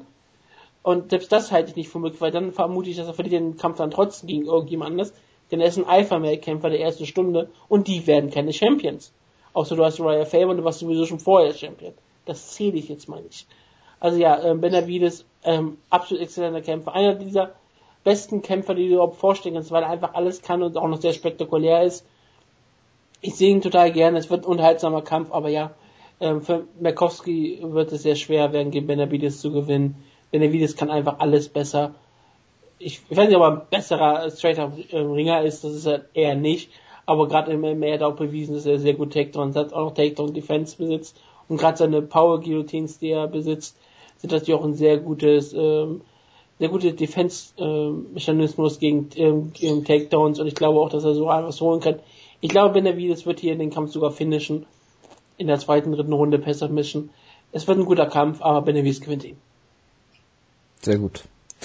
Den äh, Light du Heavy... mich eigentlich gerade ein? Äh, nein, ich dachte, du machst das. Okay, mach ich. Okay. Ich wollte nur fragen. Nee, ich hatte jetzt nur äh, äh, Over-Under gemacht. Ja, ja, gut, ich, tra ich trage.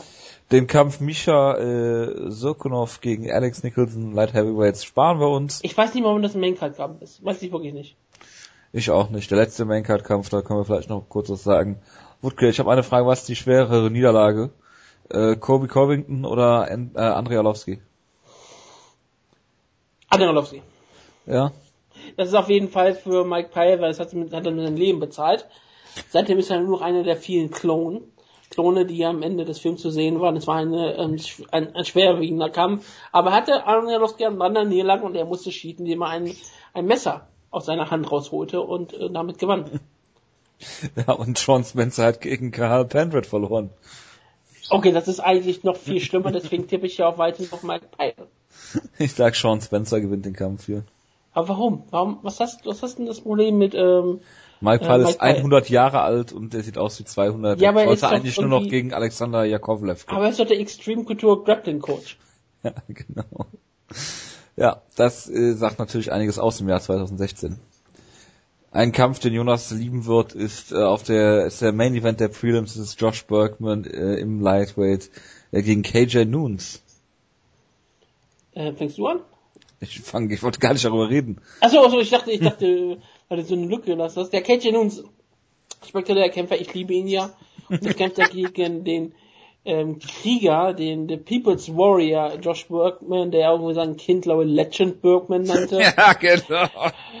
Äh, wir haben auch darüber gesprochen, über schlechte Camps. Josh Bergman trainiert, glaube ich, immer noch bei Team Quest. Also ich bin sehr gespannt. Ich meine, KJ Nunes ist dafür bekannt, dass er gegen solche Kämpfer dann verlieren würde. Ich dachte, er kämpft, ist im Pit hier bei, äh, wie heißt er noch, John Hackelman. Oh Gott. Ja, das könnte auch gut der Fall sein. Ähm, aber KJ Nunes ist jemand, der gegen solche Kämpfer dann wahrscheinlich auch noch verlieren würde, aber eigentlich ist er einer der besten Boxer, die jemals in Mixed Martial Arts gekämpft haben. Ich meine, er ist ein Pro-Boxer gewesen. Ich meine, wer kann das noch von sich Nick so Diaz im Boxen besiegt. Ja? ja, also hier wirklich, also er ist ein exzellenter Kämpfer. KJ Nunes hat mal fast Weltklasse-Boxer. er hat, er hat mal fast eine, eine, eine Revolution in irgendeinem Land ausgelöst, weil er gegen KJ, Nu- weil er gegen Nate, äh, gegen Nick Diaz gekämpft hat. Und dann gab es einen riesengroßen Brawl, das war alles riesengroß, riesengroß geil. Es wurde unfassbar promoted. Und dann gab es das Rematch, das hat dann äh, KJ Nunes leider klar verloren, aber ist auch egal. Ähm, KJ Nunes ist, glaube ich, kein absoluter Topkämpfer, aber ist immer noch ein gefährlicher Striker. Ich erwarte einfach, dass er Josh Rockman besiegt. Punkt. Sehr gut. Ja, Josh Bergman äh, mit seinem Sohn Legend Bergman äh, hat äh, einen Kampfrekord von 1-3 und 1 mit einem No-Contest gegen Hector Lombard in seinen letzten fünf Kämpfen. Er ist auch schon 100 Jahre alt. Ich sag, dass KJ Nunes hier den Kampf gewinnt per Decision langweilig. Er hat nur einen Sieg gegen Tyler Stinson, den Bruder von Barney Aber er hat John Stinson. Fish submitted. Ja, Glückwunsch. So, ähm, machen wir weiter mit dem nächsten Kampf und das ist natürlich ein hervorragender, exzellenter Weltklasse-Heavyweight-Kampf mit äh, Derek Bronson, einem unserer absoluten Lieblingskämpfer. Ich würde eigentlich sagen, es ist Duke Lewis, aber meinetwegen auch Derek Bronson. Habe ich Bronson gesagt? Egal. Derek Lewis, äh, der mal vom Superkick ausgenockt worden ist von Sean Jordan. Er kämpft gegen äh, Damian Grabowski, ich glaube, er ist polnischer Heavyweight-Kämpfer, genau, aus Oppeln, Oppeln, Deutschland. Ähm, kämpft hier ähm, seinem ersten UFC-Kampf. Ähm, der ist lange Zeit in der europäischen Szene unterwegs gewesen, hat auch schon bei Bellator gekämpft und gegen äh, Cole Conrad im Turnier, glaube ich, verloren. Ja, genau, im Turnier. Ähm, hat alles so besiegt, was man, was man sich so vorstellen kann. Unter anderem auch Dave Huckebar, an von Jonas absoluten Lieblingskämpfern. Und äh, Niederlage gegen Marcin Tibura jetzt bei M1 gehabt und äh, Konstantin. Du hältst ja sehr viel von Maschin Tebura. ja. Der auch zur UFC gegangen ist nebenbei. Das glaube ich auch nicht. ja, ja. Ja, das haben wir letzte Woche schon besprochen. Achso, ach stimmt, stimmt, haben wir letzte Woche gesprochen, Entschuldigung. Derek äh, Lewis, der hat einen sehr überzeugenden Sieg gegen das aufstrebende, exzellente Weltklasse-Talent Victor Peschler gehabt. Und ich sage, er wird äh, ein, es wird ein Root Welcoming geben für, oder Root Awakening für ähm, dem, äh, Damian Grabowski. Ich sage, dass Derek Lewis ihn hier zerstören wird. Also Derek Lewis wird ihn hier gegen ihn rennen, ihn versuchen damit zu Boden zu schubsen. Und wenn er das geschafft hat, dann wird er euch auf ihn liegen und auf ihn einschlagen und dadurch gewinnen. Derek Lewis ist ein ähm, aufstrebendes Talent. Ich meine, er ist auch einer dieser modernen Heavyweights, die jetzt immer wieder nach oben streben in der UFC. Und ich sage mal so, er ist 30 Jahre jung. Die Zukunft ist Lewis. Und er wird es hier beweisen gegen ähm, Grabowski. Er, Grabowski ist natürlich bekannt dafür, dass er vielleicht auch eine polnische Guillotine zeigen könnte. Aber ich glaube es hier nicht. Derek Lewis gewinnt hier in einer spektakulären Decision. Ich hoffe, der Kampf geht über die volle Distanz, weil dann schaue ich ihn mir an.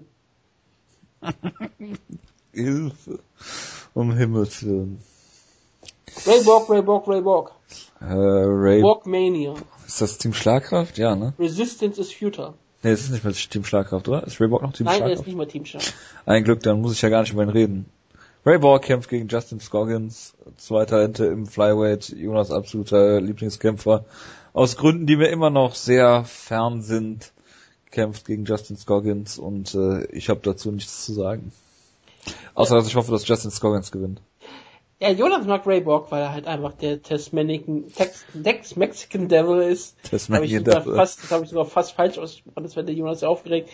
Er hat einen großen Sieg über Gene Herrera gefeiert und gegen Chris Ja. das hat er auch noch seit Mitte, dass er zwischendrin nochmal gegen das Notiz klar verloren hat. Das wird gerne mal verschwiegen. Auf diesem Planeten. Das wird halt immer wieder vergessen. Er ist, er ist ein guter Kämpfer. Er trainiert mit Tim Means und solchen Leuten zusammen. Er ist also auch jemand, der spektakulär kämpfen kann. Jetzt trifft er gegen Justin Scoggins. Ein junges Talent, 23 Jahre jung, American Top Team trainiert. Und, und die, die beiden haben ein, ähm, eines gemeinsam, beide haben gegen Dustin Ortiz verloren. Und Scoggins hat danach auch gegen Moraga gekämpft, wurde da äh, gestoppt. Aber klar, gegen Moraga ist es auch hart zu kämpfen. Seitdem hat er einen Sieg über Sembo gefeiert. Wirkt eigentlich wie ein solides Talent, sollte ja eigentlich auch gegen so, äh, Joe Vicentes antreten, le im letzten Jahr noch. Da ist er aber verletzt ausgefallen, jetzt kämpft er gegen Ray Borg. Es geht hier wirklich darum zu zeigen, wer ist das nächste große Talent im Flyweight. Denn es gibt ja kein Talent im Flyweight außer diese beiden. Und deswegen geht es darum viele zu weitere. sagen, wer für Jonas jetzt das größte Talent im Flyweight ist. Und ich werde einfach mal den Tipp für Jonas machen. Ich sage, Ray Borg gewinnt per Brazilian Kick. Weil das natürlich der einzige Kick ist, mit dem ähm, ein Kampf äh, entschieden werden kann für einen Jonas. Es wird einfach nur ein Headkick sein und es wird als Brazilian Kick genannt werden. Ja, auf jeden Fall. Äh, gut, dann haben wir natürlich noch Loat äh, Lahat und da habe ich eine Frage an dich, äh, äh, Wutke. Woher kennst du Noat Lahat? Woher ich ihn kenne, Oder wo sagt er, man in der UFC, aber ich weiß nicht mal gegen wen. Er ist Israeli, das weiß ich. ja. Nein, ähm, Jonas wird sich immer an den Flying, äh, Flying äh, Knee K.O. von äh, Godofredo Pepe gegen ihn erinnern. Und äh, mir ist er äh, äh, in Erinnerung geblieben, weil er in Berlin gegen einen gewissen Psychopathen Niklas- gekämpft hat. Gegen Niklas Beckstrom hat er gewonnen, genau. Genau, das, ah, das, das, das erinnert mich sogar dran. Jetzt habe ich so einen Kampf von ihm gesehen. Hat sogar mal gegen Steven Seiler gekämpft gewonnen. Ja. Das freut mich. Ja, er kämpft jetzt gegen Diego Rivas, den ich überhaupt nicht kenne. Ähm, so, es ist ein UFC-Debüt. Keine Ahnung. Einfach. Diego Rivas hat schon mal gekämpft gegen Rodolfo Rubio Perez als ein Tough Latin America Kämpfer. Daher kenne ich ihn nicht. Und ich erwarte einfach, dass ähm, Noah Lavat gewinnt. Einfach dadurch, dass er halt ein echter UFC-Kämpfer ist und nicht durch Ultimate Fighter durchkam. So, dann müssen wir natürlich noch sagen, dass äh, Conor McGregors Lieblingshomie Artem Lobov äh, in der UFC einen Kampf gegen Alex White hat, Geschenkt bekommt er ihn. diesen hoffentlich verlieren wird und dann entlassen wird. Nein, nein, er wird weiterhin kämpfen und dann werden sie noch einen schlechteren Gegner kriegen. Ja. Was sie aber machen sollten, sie sollten einfach sagen, wenn Lobov jetzt den Kampf verliert, muss er gewisse, muss er die gewisse noch hochgehen und muss gegen Session Knockout antreten. das wäre die Antwort der UFC an Conor McGregor hier. Ja. Das wäre doch toll. Das, das wäre auch so ein Gegner von Niveau, gegen die Session Knockout jetzt nichts mehr antreten sollte. Das pff, auf jeden Fall. Da hätte natürlich einen negativen Rekord, das wäre dann auch wieder sehr schön. Das würde mich sehr freuen. Naja, ähm, worüber wir wirklich reden müssen, natürlich Mickey Gall gegen Mike Jackson. Ja, aber Mickey Gall einen Kampf gegen äh, CM Punk bekommen wird, wenn er Mike Jackson besiegt, der einen Kampfrekord von 0, 0, 0, 0, 0, 0, 0, 0 und 0 hat. Das ist echt so irre, die Geschichte von Mike Jackson. Mike Jackson wurde angekündigt, er macht nicht lustig, das ist Michael Jackson. Das ist ja sowieso der große Spaß überhaupt. Klar, logisch, haben wir alle mitgemacht. Fanden, fanden wir alles wieder lustig. Dann wollte man sich informieren, wer zur Hölle ist eigentlich fucking Mike Jackson? Und dann äh, gibt's gibt's einen Kämpfer, der Mike Jackson heißt. Alle waren so, okay, diese Mike Jackson meinen, der hat irgendwie einen 2-1-Rekord oder sowas gehabt. Dann fällt sich, raus, nein, die meinen einen anderen Mike Jackson. Und auf einmal hat dieser Mike Jackson einen riesengroßen Sherlock-Rekord, zwar irgendwie auch ein Negativ-Rekord jetzt oder sowas nach, oder einen Rekord mit irgendwie fünf Niederlagen in Folge, aber auf einmal hat er einen echten Rekord, alle sagen sich, okay, dieser Mike Jackson ist für Mickey Gall auf jeden Fall ein sehr hartes, äh, sehr harter Test, aber sie wollen vielleicht wirklich den CM Punk Gegner mal kurz testen. Und dann kommt raus, nein, dieser Mike Jackson ist es auch nicht der Mike Jackson, von dem wir reden, sondern es ist dieser MA-Reporter von dieser einen MA-Seite, der seine MA-Seite über Houston äh, Mixed Martial Arts hat, der auch schon mal Dana White interviewt hat. Mhm. Der wird in der UFC kämpfen, hat bisher einen Amateurkampf gehabt und ist eigentlich ein Kickboxer. Jetzt haben wir relativ viele Kickboxkämpfe in, letzter, in viel Zeit gehabt, ist ähm, ganz klarer Houston-Kämpfer. Er freut sich auf jeden Fall in der UFC zu kämpfen und er kämpft jetzt gegen die Nummer 62 aus dem Nordosten Amerikas, Mickey Gall. Ja, und auch bisher, so wie ich es verstanden habe, kriegt auch nur der gute Gall einen Kampf gegen CM Punk, wenn er gewinnt. Falls Michael Jackson hier den Kampf gewinnt, kriegt er keinen kriegt er nicht einen Teilschritt, das sowieso nicht, aber er kriegt auch keine Chance gegen CM Punk anzutreten. So habe ich es verstanden. Es ist scheinbar nur ein Elimination Kampf für für Gore. So habe ich es verstanden. Ich weiß auch nicht, ob die das wieder verändert haben, denn die verändern ihre Tatsachen immer ähm, häufiger. Auf jeden Fall ist es dadurch ziemlich interessant. Du kannst nämlich sehen, wie niedrig das Niveau sein kann, um in der UFC zu kämpfen. Der Verlierer des Kampfes kämpft gegen Zelchen Novgorod. Ist das so? Ja, sie kämpfen in der Welterweight Division, falls der Schnockert da vielleicht doch noch bleiben möchte und die beiden vielleicht einen Vertrag haben über zwei Kämpfe, dann kann es natürlich vielleicht sein, dass dann jemand geopfert werden muss und warum denn nicht? Die sind das Niveau, das Schnockert eigentlich mal kämpfen sollte. Ja, auf jeden Fall. Und die würde das Schnockert aber auch auffressen. Das äh, ist, äh, kann gut sein, ja. Würde ich, würde ich äh, fast behaupten, ja.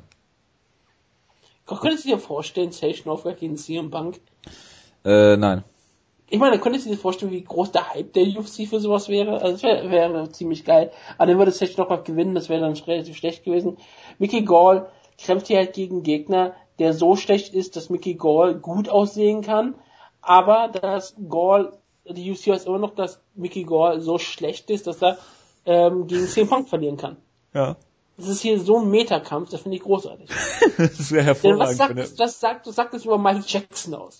Frag- Wir halten es nicht so schlecht, dass er gegen Mickey Gall verliert, den wir für so schlecht halten, dass er gegen CM Punk verliert. Die Frage ist, äh, was passiert, wenn Mickey Gall hier verliert?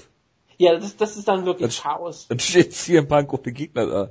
Oder Mickey Gall besiegt CM Ja, das, Punk. da hat er ihn besiegt per Default. Okay. Verstehe. Ja klar, aber äh, ich bin, ich bin, auf diesen Kampf bin ich irgendwie absurd gespannt, weil das ist so ein unfassbares Niveau. Du bist gehypt, ne? zu sehen, das ist eigentlich geil. Das ist Bellator. Das ist ein Bellator Prelim-Kampf. Ja. Wenn überhaupt. Das ist Bellator manchmal nicht. Das Als ein Bellator geht hin und sagt, nee, das ist nicht unser Niveau. Das, ja, das ist so ein Bellator Post-Lim-Kampf. Das sind diese Kämpfe, Wo keiner die Ergebnisse weiß. genau, wo keiner die Ergebnisse weiß, die einfach lokal zusammengebuckt werden. Ja, Nur das ist jetzt, dafür, dafür zahlt sie Geld, dafür zahlt sie den Fight Pass. ja. Freue ich mich. Endlich mal was lohnenswertes am Fight Pass. Dieses Silver gegen Bisping, was keiner sehen will. Dass du ja aber ein Fighting kaufen musst. Ja, stimmt. Ähm, gut. Der Jonas sagt, wir sollen einen neuen Thread machen, Wutke. Ja, ha- hatte ich vorgehabt. Ich werde den Thread wieder neu machen. Deswegen musst du nicht immer wieder Thread oder ich immer Thread in den ominösen Gruppenchat schreiben. Das sind auch nur Dinge, die wir, äh, die nur wir drei verstehen. Ja. Macht aber nicht. Äh, jedenfalls hat es mich sehr gefreut. Diese, ich habe gesagt 90 Minuten Ausgabe. Ne, es ist ein bisschen länger geworden, knapp. Ja, aber unsere längeren Ausgaben sind immer die, die Leute hören. auch wenn wir nichts zu besprechen haben. Sag mal mal, jede Ausgabe, die über zwei Stunden geht, ist erfolgreich. Jede Ausgabe, die unter zwei Stunden geht, wird meistens nicht gehört. Ja, das kann gut Was sagt das aus? Ja, ich weiß es nicht. Jedenfalls würde ich sagen, wir kümmern uns nochmal um äh, Freicodes für die nächste UFC-Show. Äh, behaltet das mal im Auge, so am Mittwoch, Donnerstag. Wir hatten auch jetzt letztes Mal für die Volksschau ein Gewinnspiel. Gratulation nochmal an die Gewinner. Und äh, ja, wir melden uns nächste Woche wieder, dann vielleicht wieder in großer Runde. Äh, wir wünschen euch natürlich einen guten Start in die Woche und äh, ja, nächste Woche haben wir dann das Review zu der äh, Wonderboy gegen Hendrix äh, Karte zu besprechen und ein Bellator Preview. Und ein Bellator Preview. Ken Shamrock ich. gegen Royce Gracie und Dollar 5000 gegen Kimbo Slice. Ja, ich freue mich sehr auf nächste Woche, wie ihr euch sicherlich denken könnt. Bis dahin, einen guten Start in die Woche, macht's gut, äh, feiert nicht zu hart Karneval. Dann müssen wir mal gucken, wie wir es dann schaffen nächste Woche. Bis dahin. Also das ist schon nächste Woche. Ich bin echt, ich weiß echt nicht, ich bin nicht aus dem Rhein hatte. Das, das ist in der Tat richtig. Ich bin wahrscheinlich Sonntag unterwegs oder betrunken. Das ist, das ist die perfekte Ausgangslage dafür. Strigger war damals ziemlich geil, als er betrunken über, Do, Do, über Dominic Cruz reden musste. ja, das kann ich mir sehr gut vorstellen. Äh, macht's gut, bis nächste Woche ähm, und äh, wir hören uns. Macht's gut. Ciao, ciao. So. Mhm.